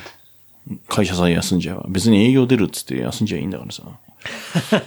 また聞きたいなとも思ったりするし、まだやってればね。そうっすね。でもあの時に、うーん、その教授が言ってた、あのーまあ、某隣国中国がアフリカに対する援助の話がすごいいい話があったんだけどさ。でも、実質じゃあその時に、えーそっから今、またその援助には裏があったっていうのが結論として出てるんだけど、あの教授から今のこの世の中どう見えてんのか見知りたいんだよね。うん。どういう分析をしてんのか知りたいんだよね、はい俺は。うん。で、それってさ、別にさ、大学行ったからとかそういうことじゃなくてさ、誰だってわかる話だから。うん。うんこうやって説明されればさ。でも、その人からどう見えてんのかなーって。うん。僕ね、あの、まあ、こう、あんまり教師ってろくな人ってあんまいない感じだったけど、影響を受けてる人はうん何人かいてさ。なるほどね。そういうところの平和の、まあ、定義だったりっていうところと、あとはまあ、その、音楽だったりっていうところは中川さんの中では結構、いろいろミックスされて、いっている感じうなんですね。ーん歌謡曲は歌謡曲で嫌いではないのかもしれないけど、うん。どっかでメッセージを探してるよね。うん。うん。うん。そもそもブルーハーツだったりとかだったら、はなんかさ、まあラブソングとかもあるのか。俺が、そういうのに受け、影響を受けた人がそういうのが多かったからさ。うん。そもそも結構パンクロックが好きだった。高校生の時とか。うん。うん。セックスピストルズとか好き。はい。はい。高田渡るとか、そちら、岡林信康とかを聞いたときに、フォーク、要は、いわゆるフォークというカテゴリーの人たちを聞いたときに、うんあ、パンクよりパンクだなって思っちゃったのよ。なるほどね。はい。うん。それはやっぱり、こう、歌っていることとか、その背景にあることが、岡林さんはもっと直接的うんな、自由への長い旅とはいか。。はい。でも、えー MC めちゃくちゃ、はにゃにゃにゃみたいな感じの、ちょっと MC がコミカルなのよ。そうなんです。本当本当ふざけてる、大体。うん、あ、でも、歌突き刺すじゃはい。ん。で、パンクってさ、まあ僕らの年代の時もそうなのかもしんないけど、フうん。ァッション的要素もすごく多かったうん。うん。うん。と思うのよ。うん。はい。まあ、セックスピストル時代はその企画もんじゃん。いわゆる。うん。グレートロックンロールスウィンドルっていう映画にもなった、あれと一緒なわけで。なんかそういうのはすごく、いやってその衝動はあったんだけど、その時にふっとなんか、だかその時聞いてるのと同時に高田渡は知ってるんだよね、買って、一枚、一年。でも、ふっと、二十歳過ぎたぐらいに急に入ってきたのが、二十歳過ぎた大学卒業したぐらいかな、高田渡が入ってくるのよ。あの、僕のずっとのイメージは喋り声で歌う人。喋り声で歌う。普通声ってさ、うん。トーン変えるじゃん。はい。歌うときにってことですよね。喋り声のまま歌うのよ。まあ俺もそうだけど今、多分これ、かなり影響を受けてる。うーん。なるほメッセージ好きなんだけど、えー直接的な表現って疲れちゃわない？ど。うん。いや、あの、わかる？実際、例えば、例えば、あの、自民党がっていう部分とかさ、世の中っていう部分あるじゃん。うん世の中、まあ今回のコロナでもいろんな部分はあるし、はい。単年分ふざけんじゃねえとかっていろんな部分思ってるのあるし、うん。い言い続けなきゃいけないんだけど、うん。戦い続けなきゃいけないんだよ。もちろんそういう気持ち、思ったところは、やっぱ頑張んなきゃいけないんだけど、疲れちゃわない。うん。なかなかね、まあその怒りの感情が長続きしないのと同じように、ね、直接的なものって、やっぱ瞬発力はあるかもしれないけど、みたいなところはありますもんね。そうなんだよね。うん。なんか、なんだろうなそういうようなところに行った、行ったというか。そこの、まあ直接言わない、まあある種の美学的なうん。ところなのかもしれないですよね。まあ言ってんのもあんだけどね。自衛隊に入ろうとか。まあ初期の初期の。それ高田渡さんのやつです、ね。皆さんが、はい。でもそれは、あれじゃないですか。入ろうって言ってての逆説ね。逆説的な文脈で言ってるやつですもん。でも、あれらしいよ。防衛庁から、ぜひ自衛隊の局に使わせてくれって来たらしいよ。で、それほど、それほど緩いんだよ。あ、バカなんだよ。その程度だったんだよ。で、そのまま後に、いやだ意味が分かって、その、はい逆説って意味が分かって、あやめさせていただきますって。本当に、MC で、昔の音源とかもそうなんだけど、MC でよく言ってたから、なるほどネタなのか、なネタにしてもよくできたら、落語だよね。はい、はい、はい、はい。小話になってるけど、うん。そうか。まあそれは伝わりきんなかったっていうか、うん。うん。防衛庁やばいでしょ。っていうことです。当時の70年代のまあ当時のですよね。うん。安保時代だよ。うんなな60、70年代安保か。はい。そんな、高田渡先生のはい。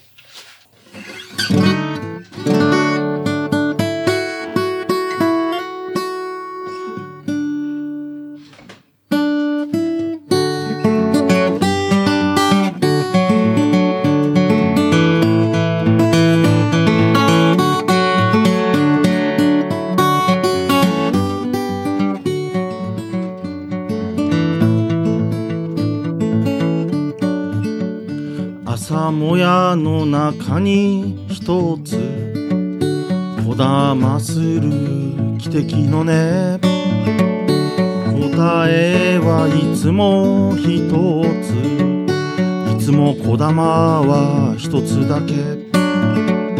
子供らは泣きじゃくる。腹をすかし泣きじゃくる。私にできるのはただ。泣き疲れて寝るのを待つだけ。お願いだ。聞いておくれ。町に住むお偉い方。この子らが泣かないように。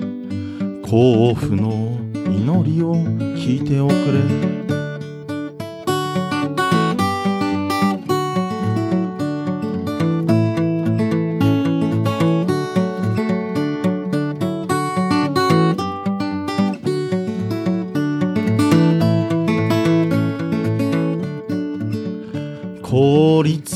土の下で甲府の汗は流され凍りつく甲府の下に石炭は眠り続ける。家族らは今日も待つ。深く頭を垂れて子供らは帰りを待つ。今日の日の終わりをお願いだ。聞いておくれ。町に住むお偉い方。この子らが泣かないように。甲府の祈りを聞いておくれ。お願いだ。聞いておくれ。町に住むお偉い方。この子らが歌い出すように甲府の祈りを聞いておくれ。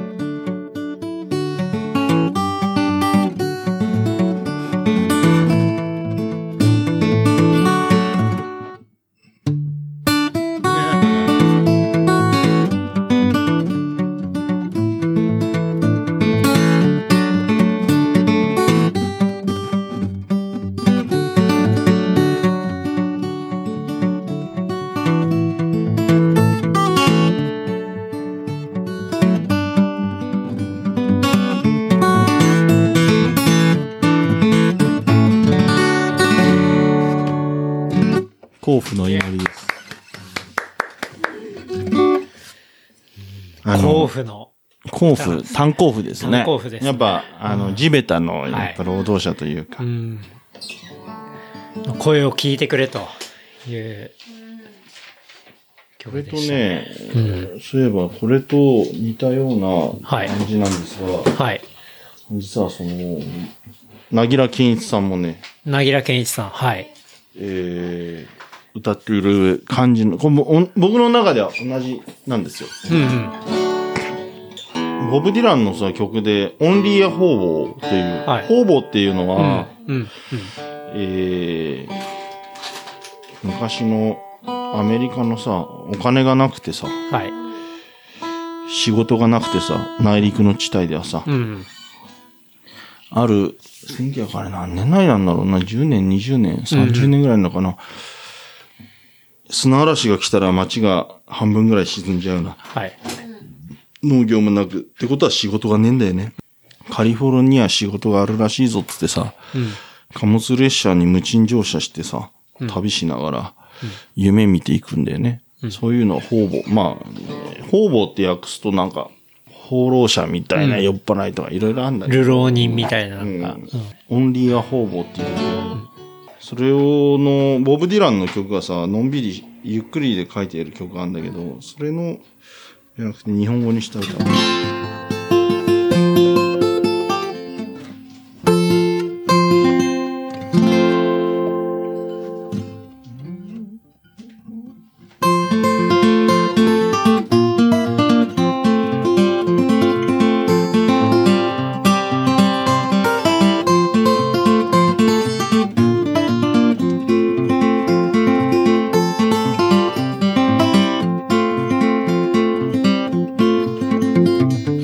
る日街を歩いていたら年寄りの労務者が倒れていた。冷たい歩道に仰向けになり一晩以上もそのままらしい。労務者とはいえども人一人死ぬ。誰も歌わぬ悲しみの歌。誰も見とらんその亡き殻労務者とはいえども人一人死ぬ。新聞紙一枚顔にかぶせて道をベッドに石枕顔に刻んだ辛い道のり一握りのバラ線が彼の来産。労務者とはいえども人一人死ぬ。誰も歌わぬ悲しみの歌。誰も見とらんその亡き殻ホームレスとはいえども人一人死ぬ。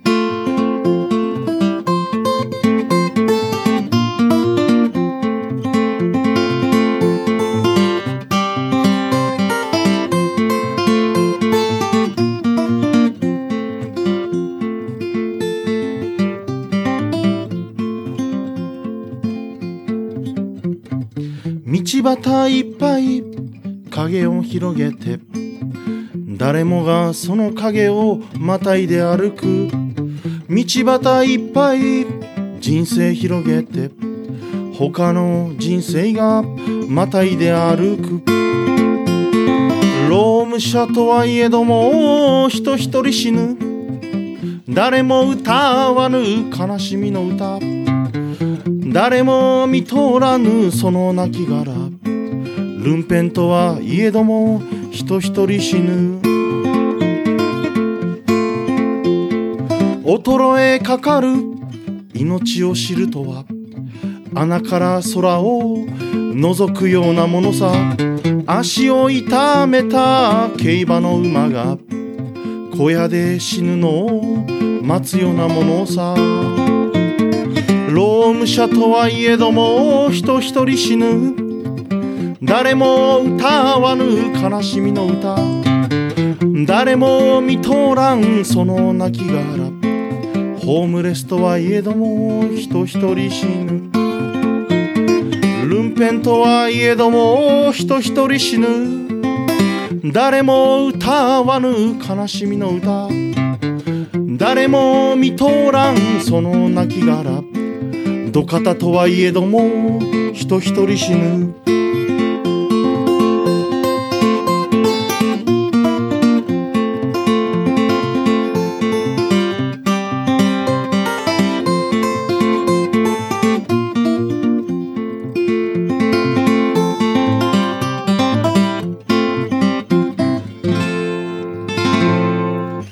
者とはいえです、ほら暗いでしょ チョイスが大体暗いからいや、でも、来ますね。うん。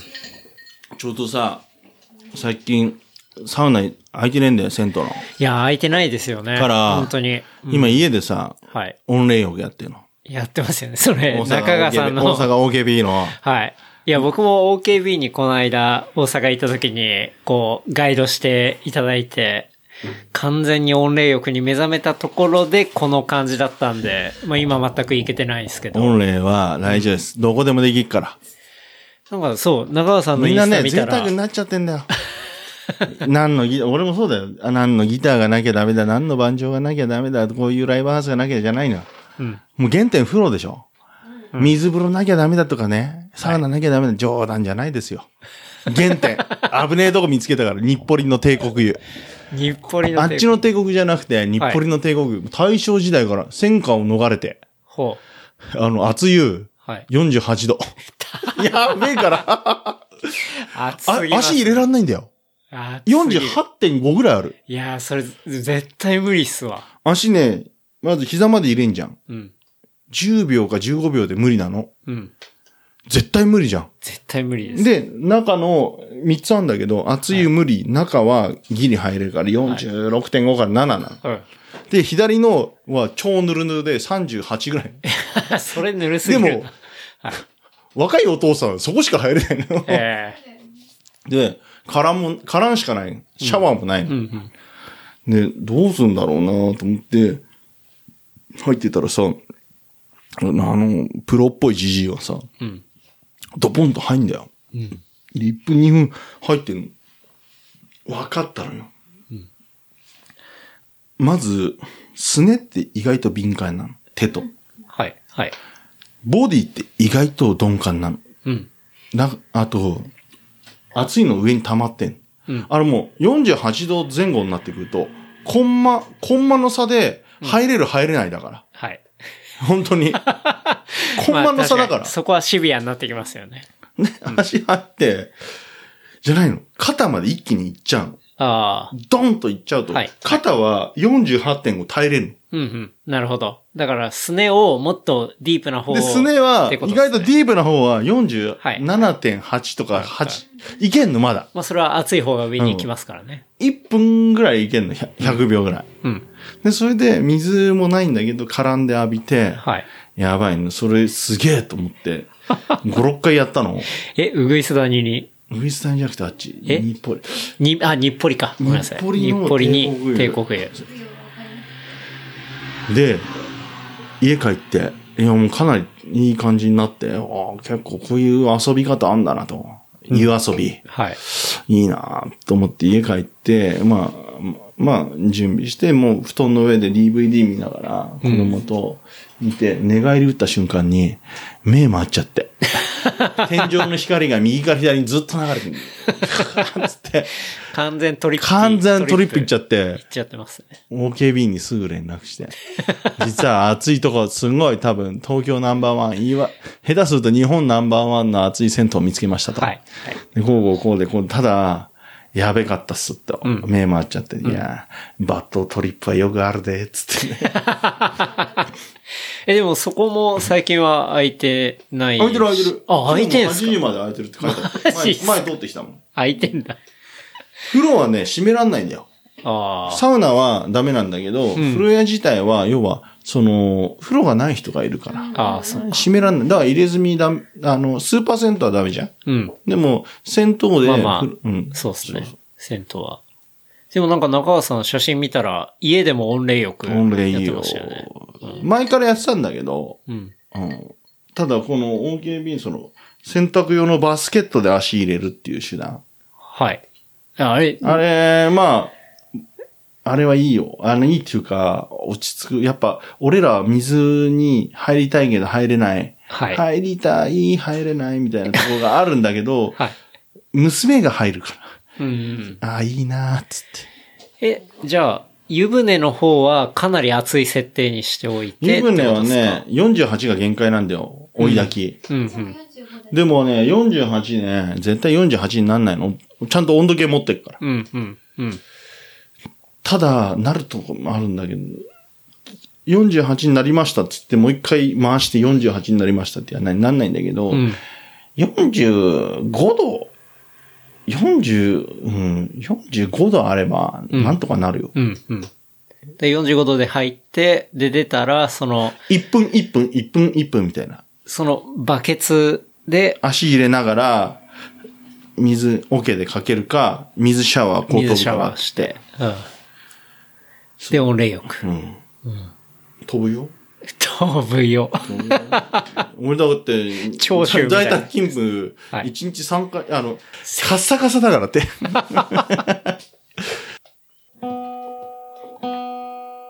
でも、あれだよね。曲聴こうとしてる人は、はい。途中で消すよね。そうっすか？俺は曲、例えば誰かが、あ、こいつこういう歌を歌うだ、どんな歌を歌ってたと思ったら、ただ、あの、今、既存の視聴者の人は聞いてくれると思う。うん。じゃあ、いきなり、しいきなり入っちゃおうか。何もなしで。はい。えー、どうする？オンした時に、ケンタロウそなんか話すの？後半ずっと今、トリッパなんで。は。はいあ、じゃあ、あと編集か。い。そうですね。天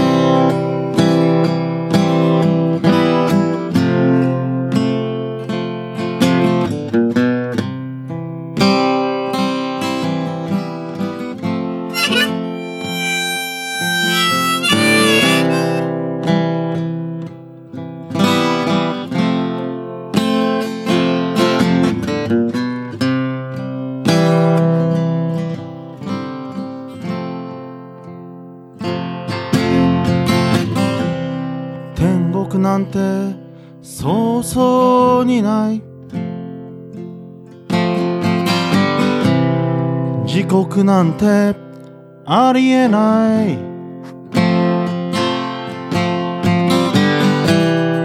あんたもみんなわかってるはずさ。わからないふりをしてるだけ。考えて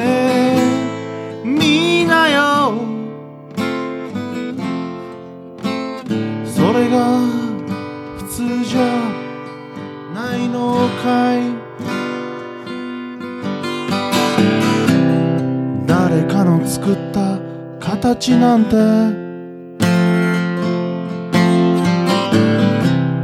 関係ないだろ。う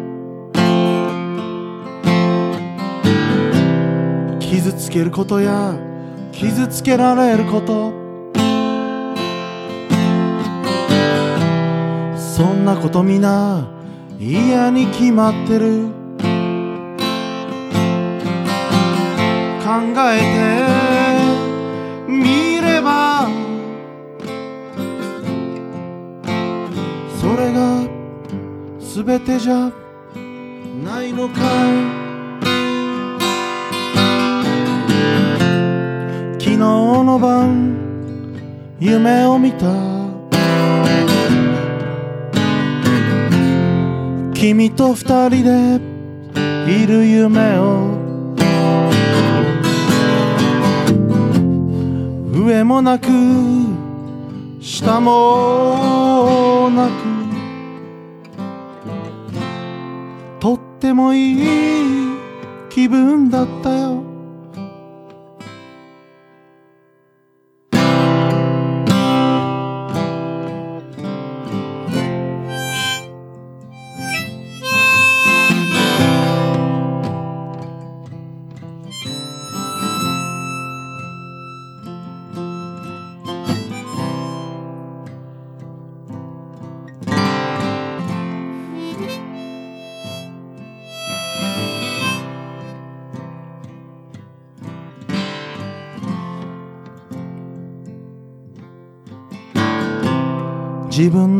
持ってる。もんなんて。限られたもの。ばかり。必要なのか。必要でないのかも。わからないふりをしてるだけ。考えてみなよ。何も持たないってこと。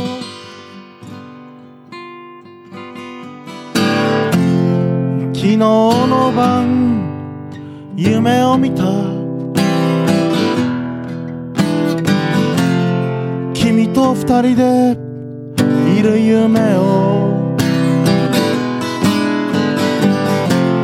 右もなく左もなくとってもいい気分だったよ You may say I'm a dreamer But I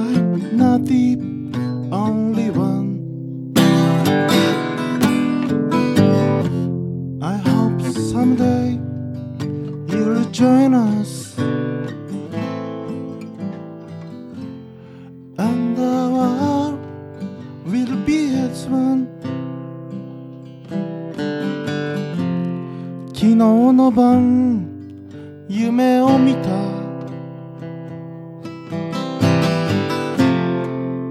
君らと一緒にいる夢を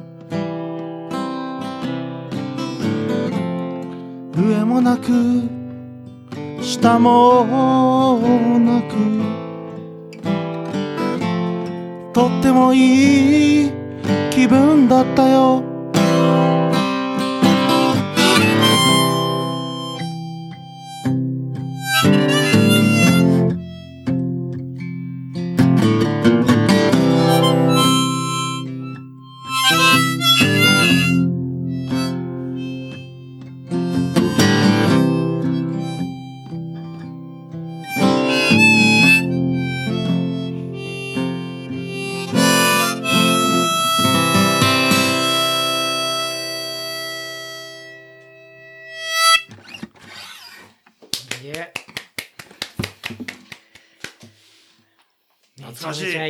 めちゃめちゃいい。懐かしい今の清志よりよりいいと思ってんだよね。わかんない。今の清志郎さんの方が先やってたみたいな。いやー、いいですね。そんなこと言ったら怒られちゃう。全国100万人の今の清志郎さんファンに。まあ、ファンいますからね。うん。ですけど、やっぱ、このタイミングで、ね、聞くとすごいいいなと思いますけど。次さ、ボブ・ディランの、ブローウィン・イン・ザ・ウィンドウ。 Blowin' the Wind。 Blowin' Blowin' in the Wind。そういうビーズですね。ビーズとか全然知らないね。ビーズの稲葉さんもね、てかまあ、ビーズ名義で、あの、ホームを歌ってましたね。ん？おお家で。あ、そうなんだ。はい。 Blowin' the Wind って、僕、その中学校の時かな、そうだ。弾き語りの曲っていうのが世の中になくてさ、うんうん。あれか、あれぐらいじゃない？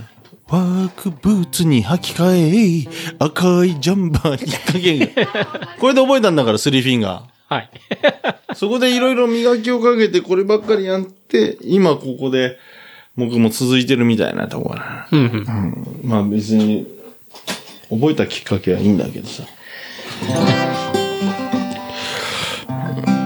中学の文化祭のテーマが、ブロービン・イン・ザ・ウィンドウだった時があったね。うんうん。風に吹かれて。それがね、僕の担任の人が多分決めたんだな。なるほど。うーん。すごくその時に弾き語り、あ、やっぱ弾き語りいいな。うん。シンプルにさ、言葉とさ、あの、ハーモニカがあんならハーモニカ。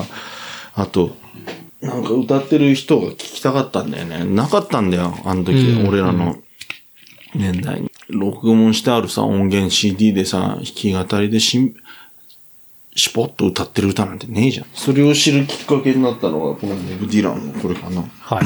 ちょっとテンポ上げようか、じゃあ。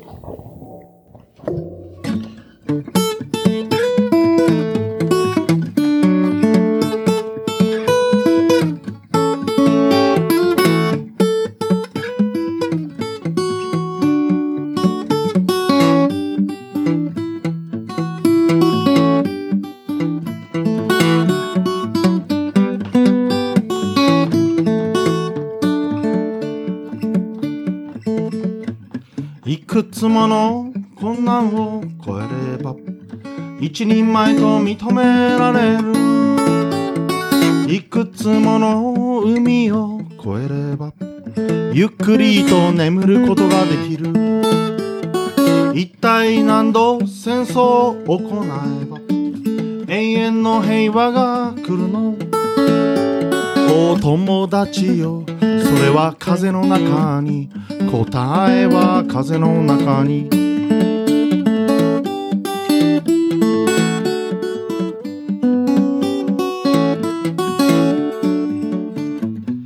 体何度見上げれば本当の空が見える。一体いくつもの耳があれば人々の叫びが聞こえるの。どれだけ多くの人が死ねば奴らはわかるのかい。お友達よそれは風の中に。答えは風の中においえ。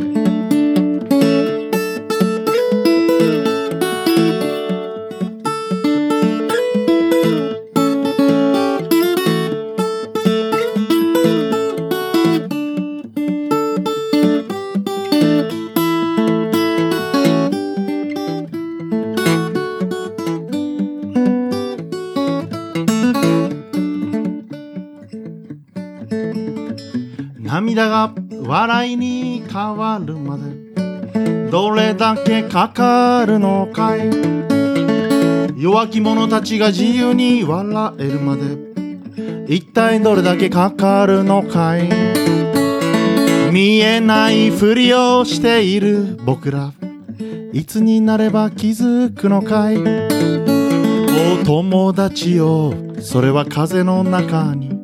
答えは風の中にお友達よそれは風の中に答えは風の中に The answer my friend is blowing in the wind The answer is blowing in the wind「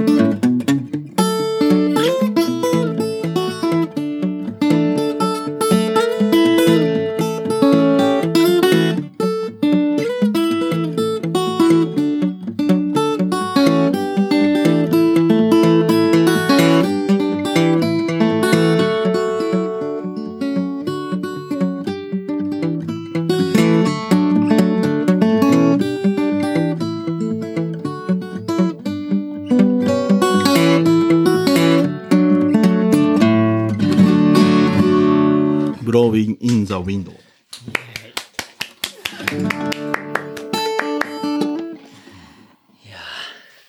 疲れちゃうでしょ気持ちよくなってきまきちゃいました。疲れちゃうでしょこれ。あれだね。いつものライブとは違うからさ、こういう感じは、うん。いいね。緊張感もあるし、自分の中ではね。うんうん。こう、いい加減な感じだけど。じゃあ、ラブソングようか。おーいいですね。ボブ・ディランの曲なんだけどさ、あの、あんま、あれなん、ぶ武道館来た時にさ、歌ってたやつから撮った、すごいね、歌詞が良かったんで、歌ったんだけど、本当はこう、やっぱ好きな、まあ人に歌おうかなと思って。あんまり、うちの奥さんは理解しないな。えっと、is your love in vain っていう、へにゃにゃーっていう感じなのよ。本当に、本当に？好きですか言葉の半分はいつも意味もないそう聞はいろんな人と夜を過ごしたね。僕はわからない君の気持ちが。何も見えない。それとも幻真夜中の一人に立ち入らないで。僕の暗い僕の世界を知ってますか？一人でいたい時も君を考える夜の街で風にも吹かれ辛い思いもしたわ。スイートルームのベッドの上も大した意味もないわ。愛していますか？それともただの恋？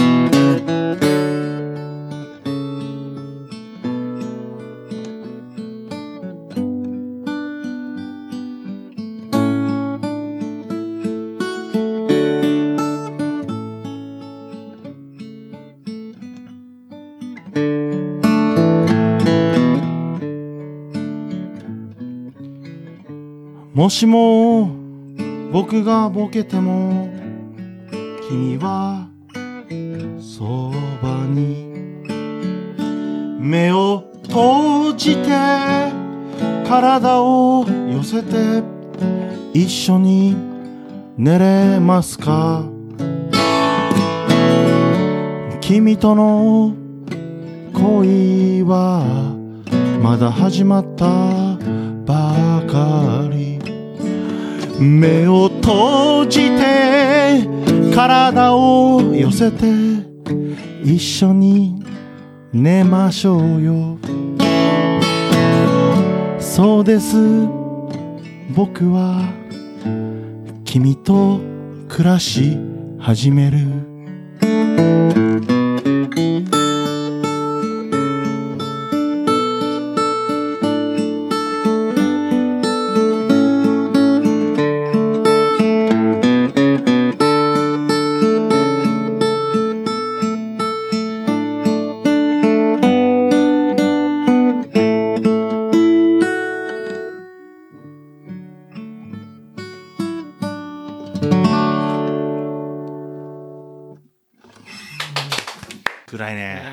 や、暗くない、暗くないですよ。いい、めちゃめちゃいい。これ、奥さんには伝わんないんだよな。奥さんには伝わっ気持ち悪いぐらいな感じだ。だいたい曲がいっぱいあんだよ。今日こういう時にこういうの歌おうかなとか思ったんだけど。いや、なんか、中川さんが歌いたいやつを聞きたいですね。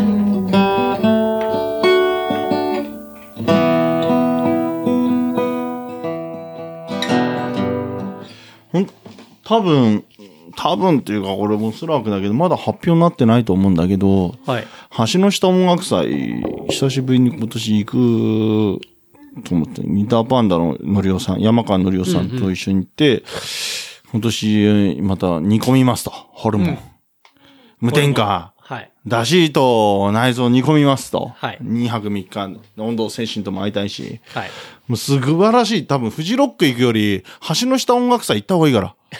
マジで、これは本当フジロック、もうわかんない。フジロック行ってないから言えないけど、はい。フジロック行くんだったら、橋の下音楽祭行った方がいいと思うぐらいに、素晴らしいんだよね。ほうあの、みんながみんなで。うんうんえー、行く予定で、その主催である、その、タートルアイランドという、はい。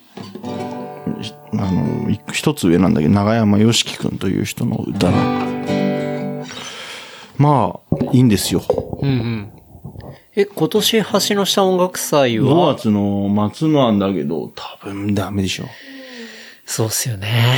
俺も去年ダメだし、去年が中止で一昨年が身内の、いえー、いとこの集まりになっちゃったから、たはい久しぶりだったんだけど、うん。ちょっと3年連続で難しいかも、みたいな。で、今年は、のりおさんに行って、煮込むだけじゃなくて、俺を歌わしてくれと。おステージ、どこでもいい、ちっちゃいステージでいいから、はいじゃあ、はいかんやります、みたいな。っうん。ていうことで、まあ、その辺で適当にバンジョー弾いてプラプラしてたんだけど、はいプラプラっていうか、煮込みながら、はい。いや、うーん、いやそっか、と思いながら。生きてりゃいろいろあるけれど本当にいろいろあるんだね。何が起こるかはわからない。知ってはいたけど本当なんだね。この世が生まれるずっとずっと前から世界は続いてる。この世に生まれるずっとずっと前から人間は生きている。問題苦悩葛藤を抱えて人類は歩いてる。正しい答えなんてのはいつだってあの空のよこの世で一番大切なことは愛することと今を生きること。あれがどうだとかこれがどうだとか大抵はどうでもいい。ガタガタグズグズ言われてもしれっと笑っていればいい。周りが真っ黒によどんでいても赤く燃えればいい。正しい答えなんてのはいつだってあの空のよう。この世で一番大切愛し合うことと命を燃やすことこの世で一番大切なことは愛することと忘れてしまうこと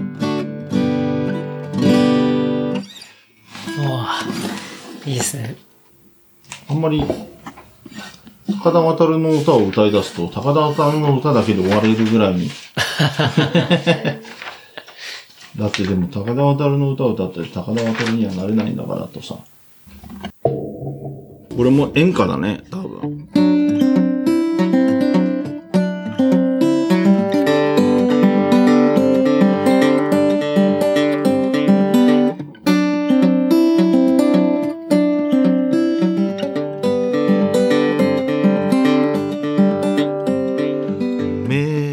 めたらまたこれだ。また同じ太陽もうたくさんだ。こんな面。くたびれた岩こなれの悪い木のゲップ。何もかも昨日の続き。人生はさっぱりする時がない。あいつになったら。鬱陶しい色恋沙汰がなくなるのだろう。さもなければ金の話。いつになったら人の腹を読むそんなこすっからい目つきがなくなり自分勝手の正義を振り回さずに済むのだろう。いつになったら法律がなくなるのだろう。になったら臭い味噌汁と古漬けのナスと縁が切れるのだろう。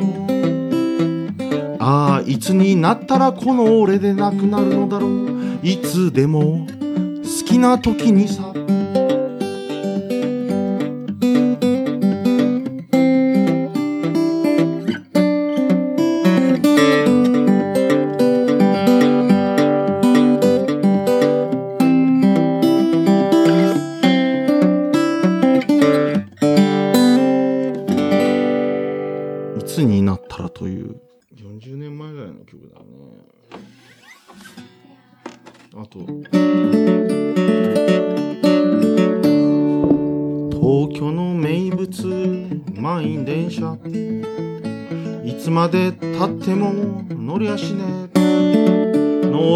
喧嘩腰命がけやっとこさとすいたのが来やがってダメダメと両手を振りまたも止めずに行き上がる。なんだ故障車かボロ電車目そのまた先で事故を起こすいくら稼いでも足りないのに。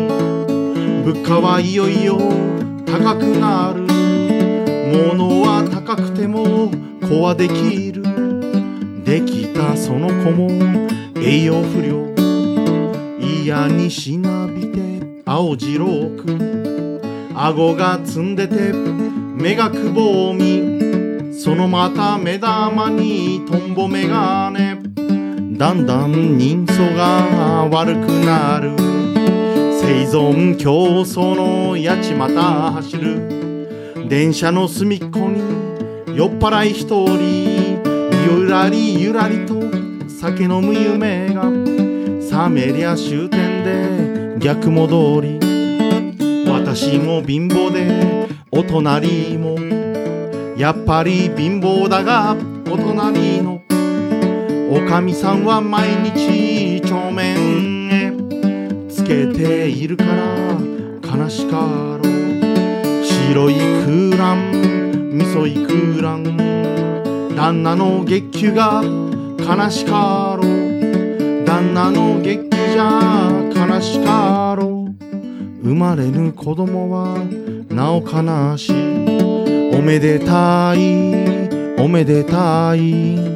戦が日本じゃなくておめでたい。物価の高いのもおめでたい。花火あげろ。旗立てろ。いざ祝え皆祝え天下太平。おめでたい。昭和元禄。おめでたい。日本が一番。おめでたい。東西平和節。なんか、明治、大正、昭和演歌を何個かくっつけたような歌らしい。うん、うん、うん。なるほどね。こういうのがさ、すごく好きでさ、うんなんだろう、置き換えてみるとすごく、ずっと合うじゃないうん、うん、うん。っていうことはずっと変わんねえんだな、みたいな。確かにね。そうっすね。でも、なんか言っていくことにい意義が、うん、うん。意味があるのかな、とか。こういう皮肉みたいのがな、好きだったね。多分今の曲の影響だと思う。多分聞いた今気づいたけど。自分の曲。くらくらゆらゆら揺れる揺れる満員電車学生サラリーマン姉ちゃんに課長に部長にハゲ頭の社長。線路は続くよ。どこかまでの越え山までは越えないがタイムカードために稼ぐは月給20万。1分1秒遅れてはならぬがサラリーマン早くても何もないのがサラリーマン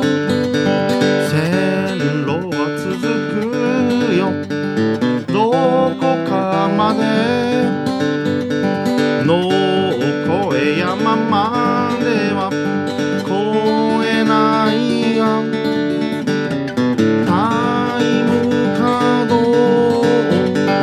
を押すために稼ぐは月給20万。うん。精度が悪いんすよ。なかなかこう、皮肉が効いたっていうかね。うん。そういう曲ですよね。ねえほんとほんとちゃんとすりゃよかったな 長川さんって普段演奏するときって大体どれぐらいの曲数をやったりするんですか？いやもうほんとねあれですよ10分しかくんなあこれ話したかったけどよく聞いてくれたよ この間さはい。いやもう、あの、今相方、フールズブラザーズと。はい。すごくギターのうまいね。ズジャズとかね、はいロックンロールとかスイングのうまいさ、勝倉大輔っていう、そう、ど渋な相方と今やってんだけどさ、はい。まあ彼はその僕を活かしてくれるように全部ギターをやってくれて、すごくいいんですよ。えー、本当あの、ギターパンダ山川のりお先生が、うん。来年、じゃあ音源作りましょうかと。やっぱね、ああいう方たち、嘘はつきませんよ。うん。あの、お世辞は言わないもん、いいとか悪いとかの。うん。だって彼らは、それで食ってるからさ。うんうんうんでも、すごく良かったって、その、今年じゃなくて来年作りましょうかって言ってくれてさ。はい。いや、ちょっと本気にしようかなと。うん。インスト5曲やりましょうとか言ってたけど。インストじゃんインストなんですか？まあいいんだよ。はい。でもなんかいいんじゃないと思って。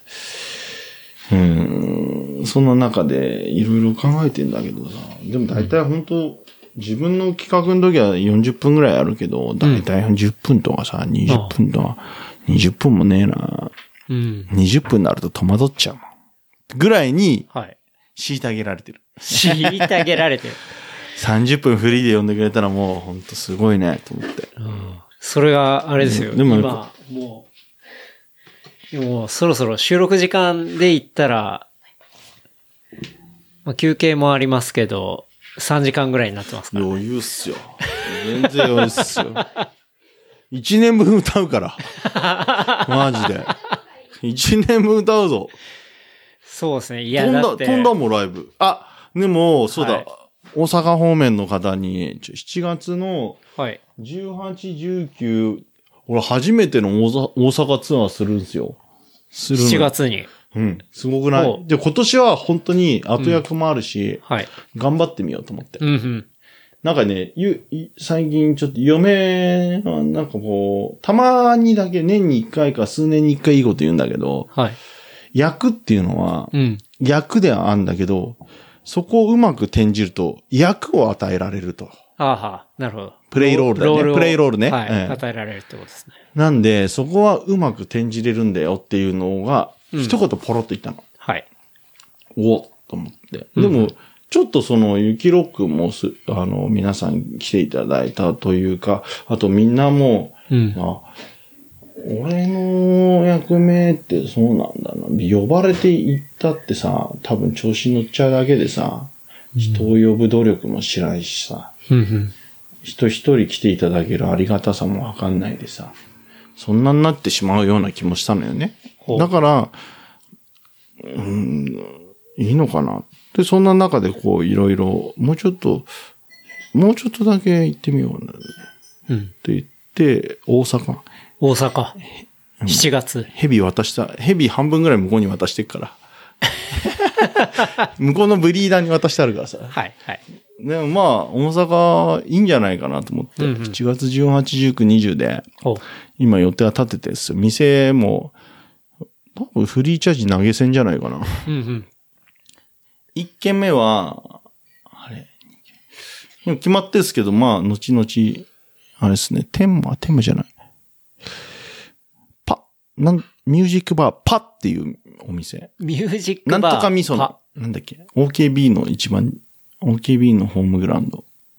は、未章、美少園。美少園。はい。あそこにあるんですよ。へえ。あそこに投げ銭でパで、ほ翌日どこだっけな天満から多かったような気がする。うんその一緒にやる方は、はいあの、ロボという素晴らしい、えーフォークバンドのボーカルの。坂井誠一郎君っていう、はい。一個、二個、年上の方なんですけどう、んうん。ものすごくいい人。うんものすごくいい曲書いて。じゃあその大阪ツアーがある大阪ツアー超楽しみ。これはでも大丈夫っしょ、コロナ。どうって言っちゃダメですかねわかんないです。いやもうこれは俺は行くぞ誰誰もわからない。俺は行くぞ、絶対。いや、あの、まあ、主向こうでコントロールしてくれてるあの人がダメって言ったら俺やんないけど、うん行くぞだって。うん持ち出しで。うんうん。そうですね。いやだからなんか、そういう場も今なかなか難しいんでね。なんか、こういう感じで、まあ、話しながら、こう、演奏していただいて。毎日でもできるよ。ね。配信通じて聞いてくれたりとかしているところで、うん。なんかすごいリアクションあったら嬉しいし、って思いますけどね。ね。でも本当そういうさ、ので、僕全く大阪に、まあ、土地勘がなあんまないしさ、でもそういうのでさ、あれ聞きましたよって。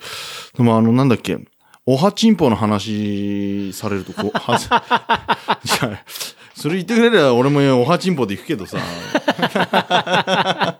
それあれですよね、本当エピソード8ぐらいの話ですね。はい。意外と俺、はい人見知りはししないんだけど、その、いきなりそれで来られると。すごいちょっと見知っちゃう、見知っちゃうから。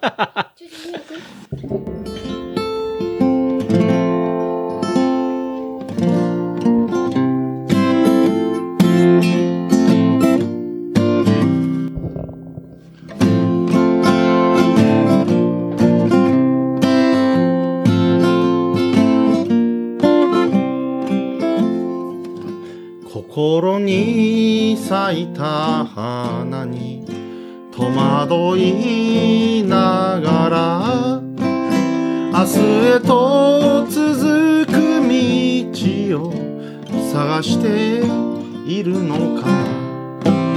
一人で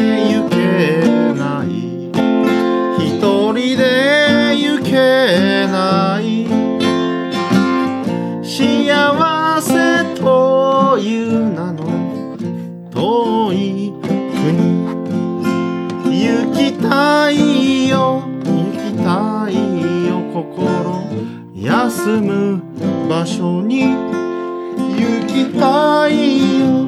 行きたいよ。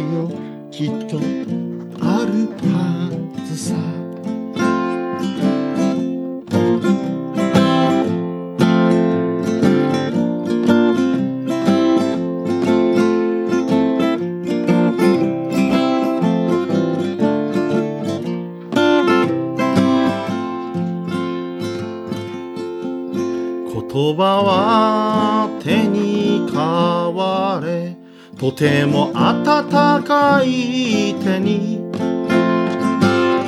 夢は今に今に変われと願う。ならばあなたの夢は何を目指してゆくのか。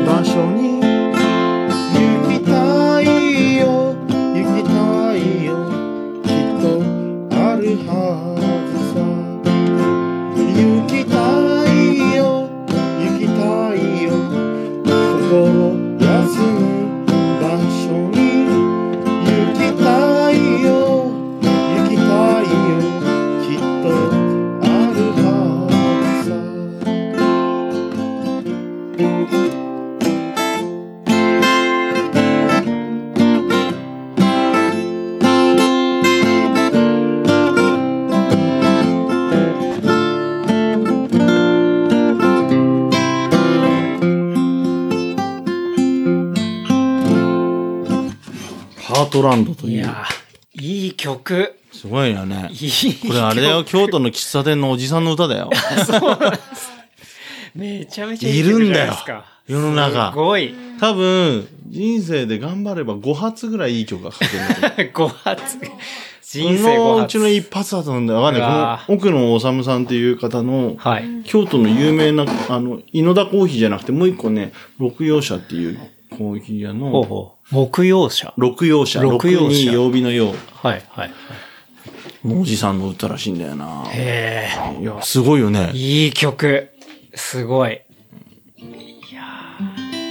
多分ね、頑張れ3曲ぐらいいけんと思う。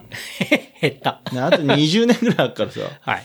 で、油断してっから何にもできないんだよ。でもなんかこういうタイミングだと、なんかちょっと出てきそうな感じとか、ないっすか？どうなんすか？ない。ないんですか？いや、なんだよ、出てきそうな感じも。だってさ、やっぱでも言葉とメロディーって大切だよね。うん。なんかね、なんか書きたいかなと思うんだけどね、こういうタイミングに書くとちょっと恥ずかしい感じもするじゃない？とかって全部自分に言い訳。できない言い訳。でも、こもってってさ、うん。いつもたまに思うんで、懲役行ってさ、はい。ギターさえ渡してくれたらなんかできそうじゃん。ギターも上手くなりそうな気するじゃん。うん。でも懲役はいかないじゃん。いかないです。懲役行ってもギターはくれないじゃん。くれないですね。でもそういう言い訳作ってる時点でダメなんだよ。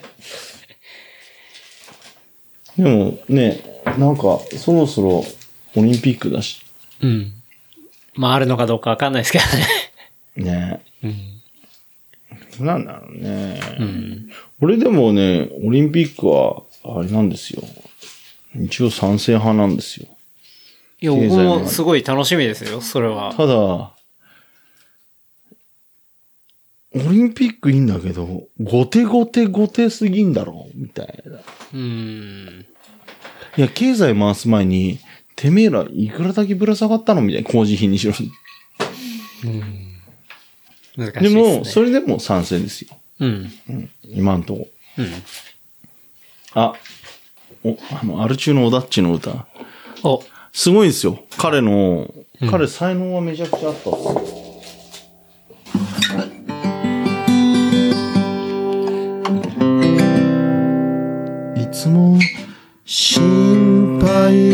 けてごめんね。不安にさせてごめんね。こんなに君を大好きなのに全くおかしいね。言葉がいつも足りなくて気持ちを伝えきれないから。拙い歌だろうけど。君の胸に突き刺され。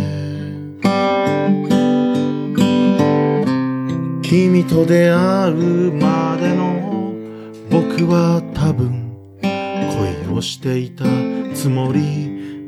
たんだろう。君と出会う前の僕はラブソングなんてクソくらいと思ってた。人を愛すること。君が教えてくれた。ち初めてだよ。本当にありがとう。君と出会う前の僕は多分恋をしていたつもりだったんだろう。君と出会う前の僕はラブソングなんてクソくらえと思ってた。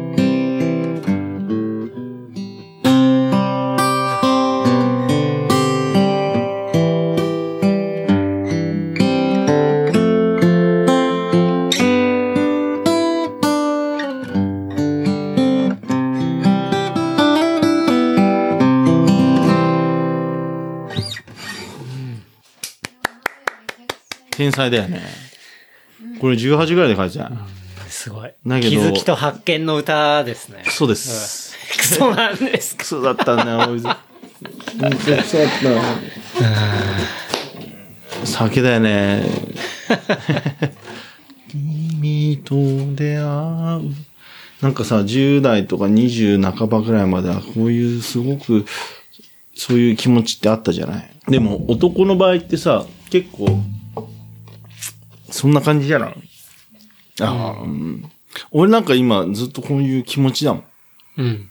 ただ、結婚と子供があるじゃない？うん。まあして、こもちろん。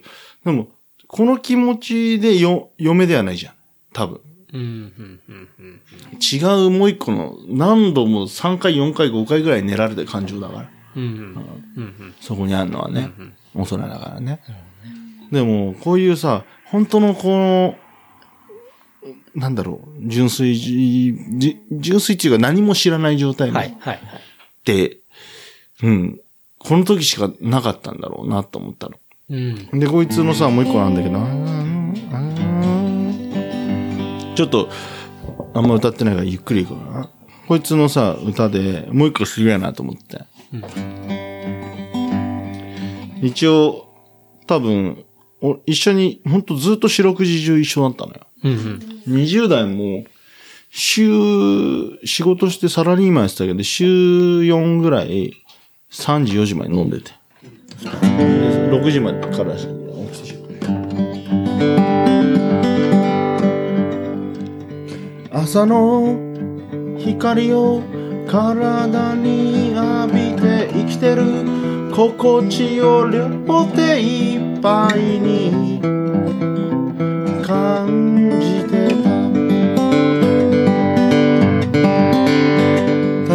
朝まで飲んでて通勤通学の人たちがいる状態だったと思う仕事してない時期もあったからさ通勤通学で道行く人々のすれ違う顔が。かぼちゃに見えた。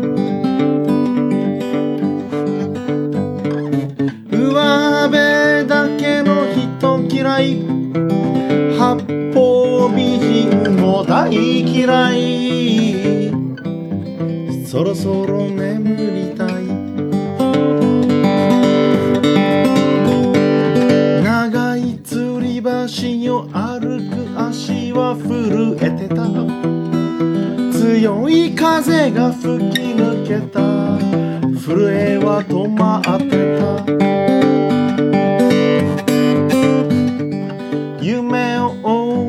かけて生きること素敵なものを守るため生きること。どっちもいいけどね。上辺だけの人嫌い。八方美人も大嫌い。そろそろ眠り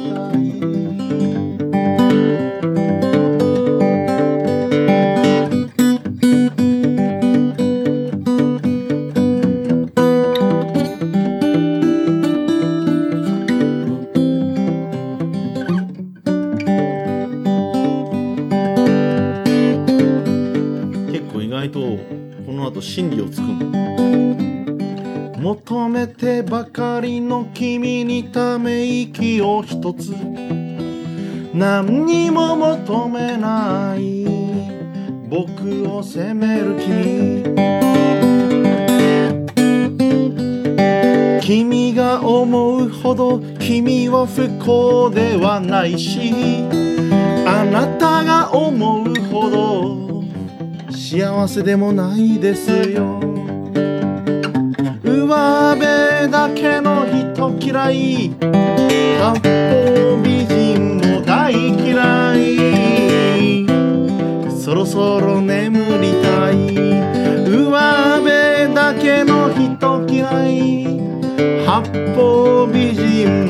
大嫌いそろそろ眠りたい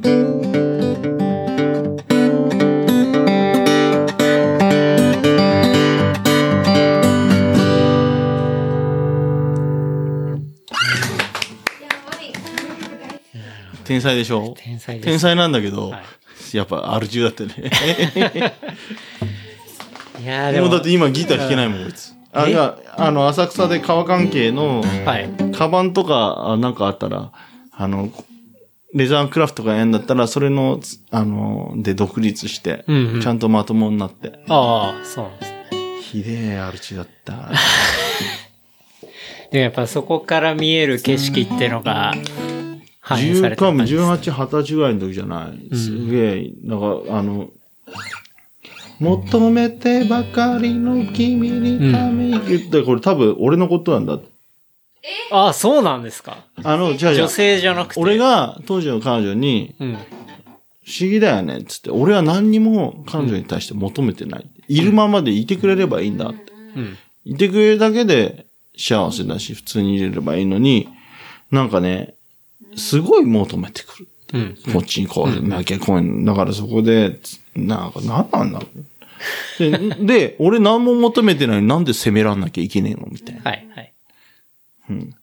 で、ここがその、あれだって、それゆきちゃんから聞いた、飲んでた時に話してた言葉だよ、つって。うん。求めてばかりの君にため息を一つ何にも求めない僕を責める君君が思うほど君は不幸ではないしあなたが思うほど幸せでもないですよ、うん。いいいいよねいいですね。あ上辺だけのひ人嫌い。でもこいつ、ある意味、この間、こいつのさ、取引先、独立した取引先のさ、あうん。半分チンピラみたいなやつみたいなのもいるんだけど、まあ、一緒に飲んだの、町屋で。うん。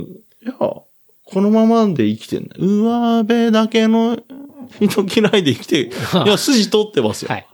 ちゃんと。み ただもうギター弾けないぐらいに、うん。もうしばらくやってないってことですやね。ってないんじゃない ?10 年ぐらい弾いてないんじゃないの、なるほどね。なんかそういう、こう、まあ今は弾けないかもしれないけど、その当時のものっていうのがやっぱ曲だと残るっていうのがすごいいいですよね。うん。だ俺多分彼がちゃんとやって、もうちょっといっぱい書いてやるんだったら、うーん、俺わかんない。売れる売れないは全然わかんないけど、すごくいい歌手になってたんじゃないかな。ただ、うん、人に伝え、あ、そう、人に伝えらんなかったのよ。うん。一緒に、一緒に、早稲田にあった古いさ、えーフォーク喫茶みたいなさ、古い老舗のとこで僕やってたのね。その時に対、小田っち、彼と対バンでやった時にさ、うん。彼はこういう歌を歌う。まあ、ベロンベロンなんだけど、でもまだもうちょっと歌えた時に、ただ、たまたま流しで見に、オープンマイクかなんだったのかな流しで見に来てたお客さんがいて、うん。で、この歌詞に対して突っ込まれたの。ほで、なんだ、八方美人で、なんかこの曲だったかもう忘れたんだけど、う。うん。で、大体フォークの酔っ払いのじいさん、じいさんっていうか、あの年代、突っ込むをやじるから。はいはいはい。でも、わーっつって。でも、少なからず、歌ってるぐらい、てめえは邪魔すんじゃねえ、この野郎、クソじじいぐらいで、なんか戦ってるわけですよ。はいはい。いやいや、聞かんなら聞かんでいい。だ、だべってんじゃねえと。でも、その耳を全部、さっきまで喋ってたのを、全部こっちの曲にも、俺の歌に持ってかせるのが技術なのよ。技術というか、うん。うん、それを言ってしまうとおしまいになるんだけど、例えば、その、まあ、あの、ゴールデンタイガーみたいに奥行きであるときに、奥でさ、わさついてるんですよ。うんうん。それも、仲間であるはずの演者が。はいはいはいでも、しょうがねえんだよ。うんでも、そこどうやって、し、水打ったようにさせるかって、うん。そこはさ、大きい音でやってもダメだし、うん。いかにいい音とかじゃなくて、テクニックがあるんですよ。うんうんそれは、もう、うんまあ雰囲気を作ることがそうなんだけど、あと聞こえないようにずっと、例えばさっきのイマジンだったら、うん。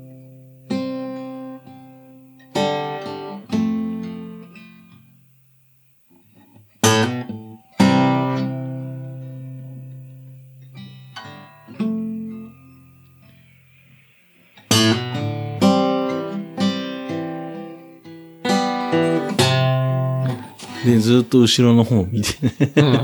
あいつらおとなしくしないのかな、みたいな。で、うまくやれば、うん。あとはもうこっちの方じゃん。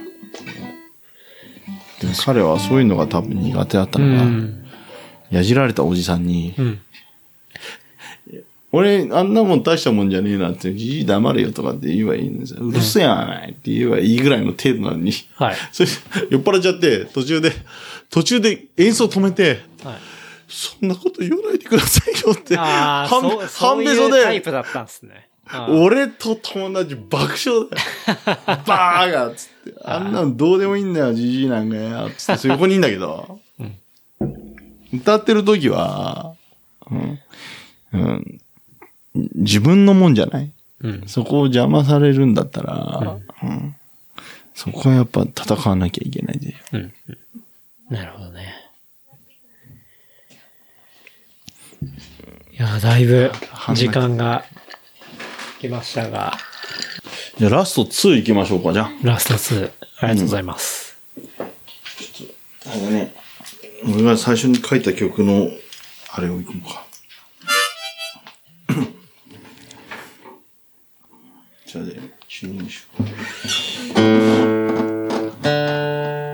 これでも編集するの大変だね。いや、でも、あんましないと思います。マジはい。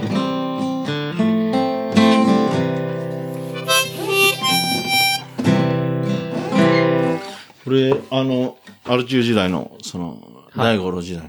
大五郎時代の曲です。それを書き殴ってたのよ。はい。書き殴ってたんだけど、うん、あれを掘り起こしてやあれ曲にしたのは多分23、4、5、6ぐらいの時かな。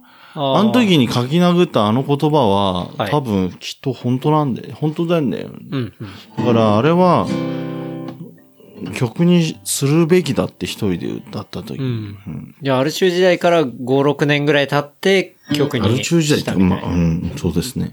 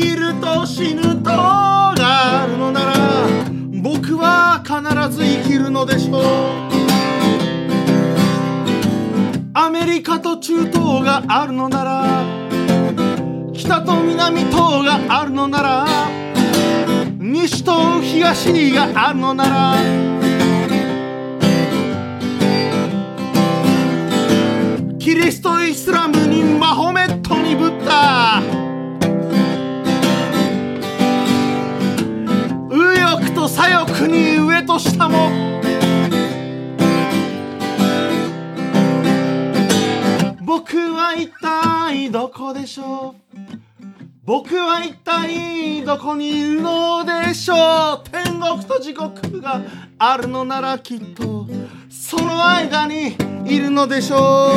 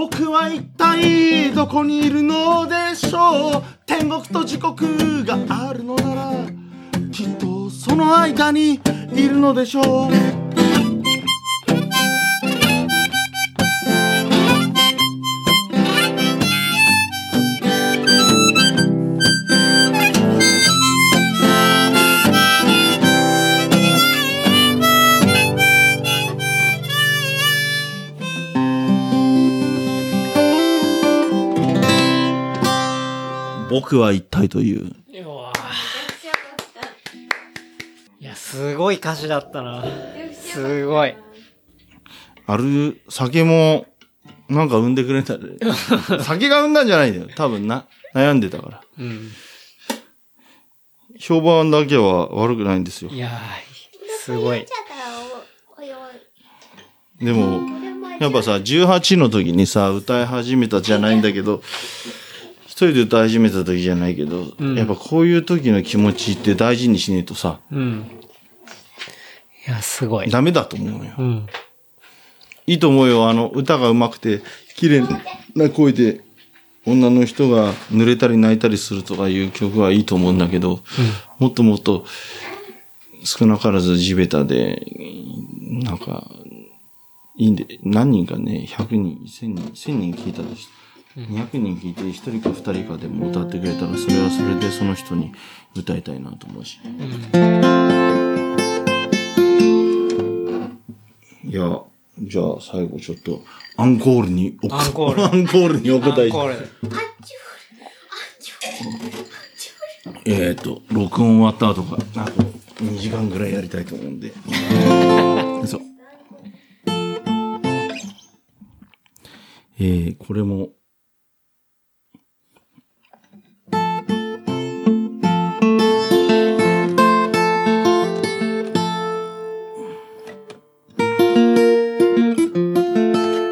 平和の歌です。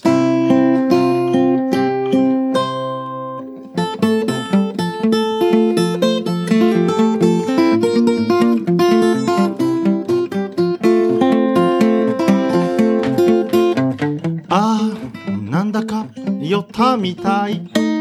今夜もなんだか酔ったみたい。ああ、なんだか酔ったみたい。今夜は楽しい最高な夜。健太郎ありがとう。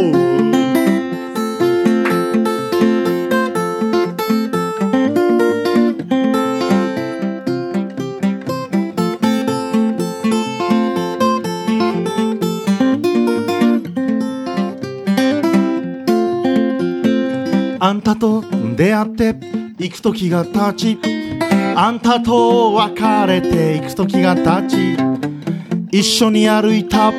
この道も一人で歩いた。あの道も。今夜一人楽しく歩く。今夜一人思い出ふける。今夜一人楽しく歩く。今夜一人思い出ふける。ギターソロをします。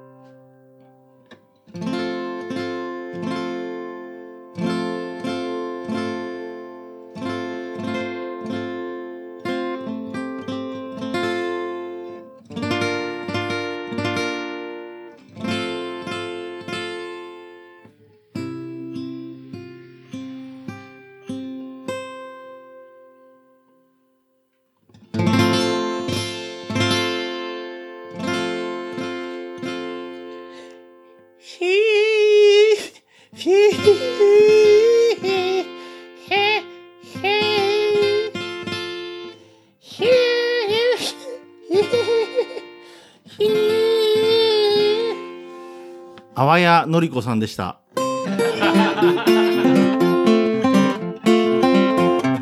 明日また会ったら声でもかけて。いつかまた会ったら声でもかけて。一緒にまた楽しくやろう。悲しいことは横に置いて。今夜一人楽しく歩く。今夜一人思い出ふける。今夜みんなで楽しく歩く。今夜みんなで思い出作る。あなんだか酔ったみたい。健太郎も奥さんも酔ったみたい。あーなんだか酔ったみたい。今夜は楽しいゴールデンウィーク。あーなんだか酔ったみたい。今夜はなんだか酔ったみたい。あーなんだか酔ったみたい。今夜は楽しい最高な夜。えいありがとう。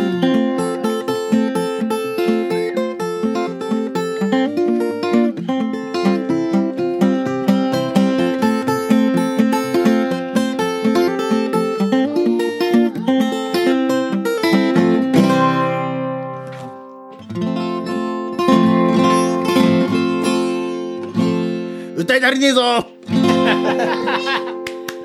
歌い足りねえぞあと、あと4時間くらい。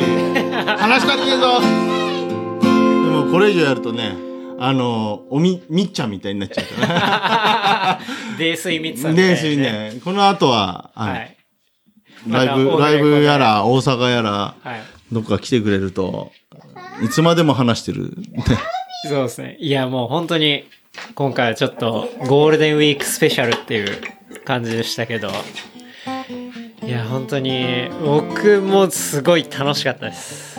だし、なんか聞いてる人もね、なんかすごい、この休みの中で、まあなかなかいろいろいけないかったりしますけど、楽しんでくれたらいいかななんて思いますね。本当に。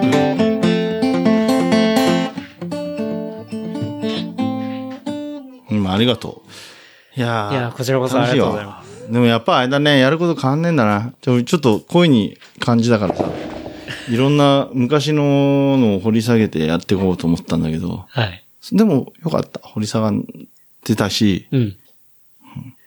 そうですよ。だって、10代の時の、あれから、ね誠 か、か、金沢誠 !4 万円はもういいが5万円だったから。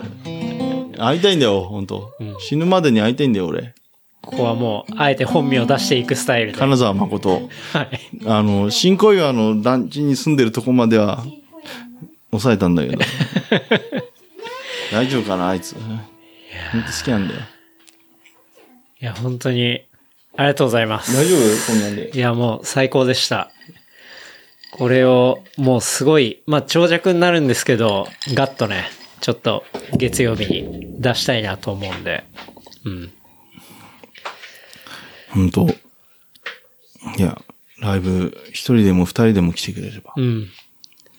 中川さん的な告知としては、やっぱその7月っ7すねうんうん大阪、そうだね。パっていうとこですよね。なんかもう、立ち飲みのフリーの投げ銭なんで、うん。うことです私の、私の、と娘のお酒とお風呂代を。そうですね。でも、その時までにね、そういうに行けるようになったらいいよね。うん。そうですね。でも、世の中あれだね、パン、たこ焼きは最初にやったんだけど、たあ、そうだ。たこ焼きのタコを欲しい人いたら多分大阪の仲間がいるんですよ。ほうん。欲しい人っていうか、まあ、ちゃんとお金払わないとできないんだけど、う。はい。1キロで、6グラムの大タコ結構ね、いいっすよ。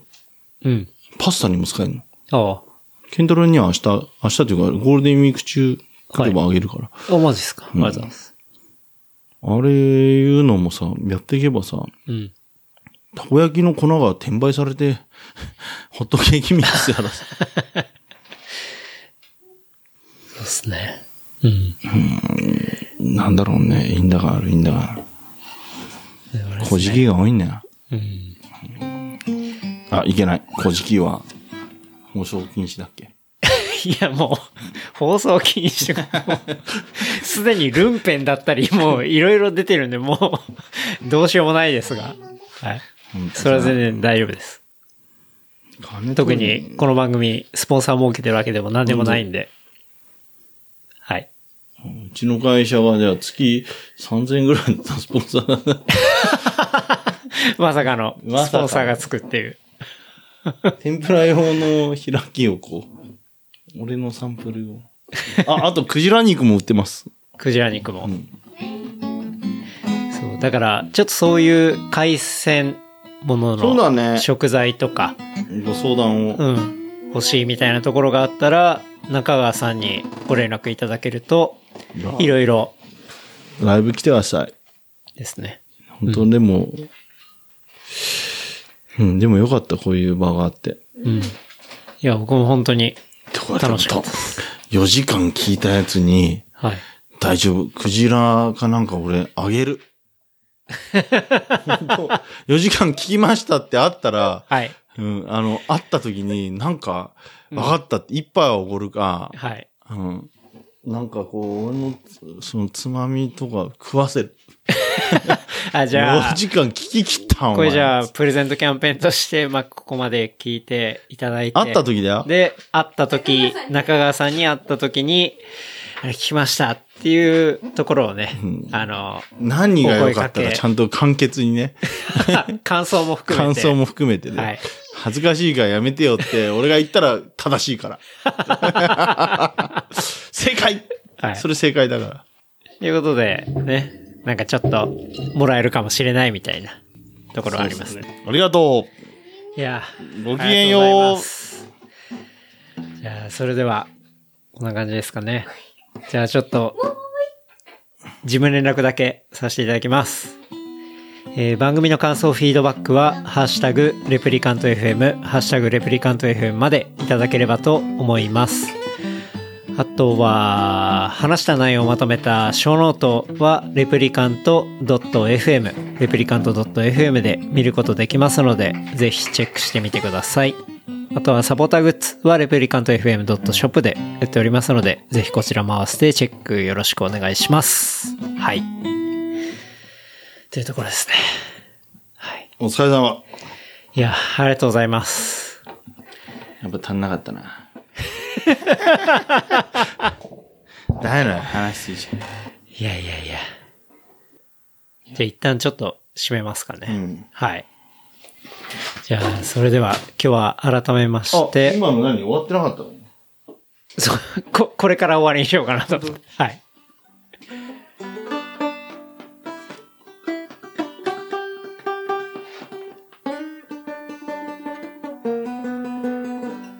いいよ、終わって。はい。それでは、中川さんのバージョンに乗せて、改めまして、中川幸宏さんでした。ヤッホー、ヤッホー、ヤッホー。ヤッホー。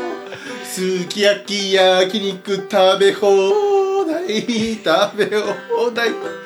食べ放題ひどい。見ちゃうよりひどくなっちゃう。すき焼き、全然合ってないよ。食べ放題。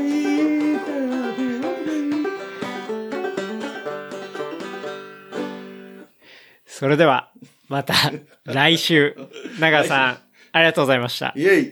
ありがとうございました。ありがとうございますありがとうございました。お疲れ様でした。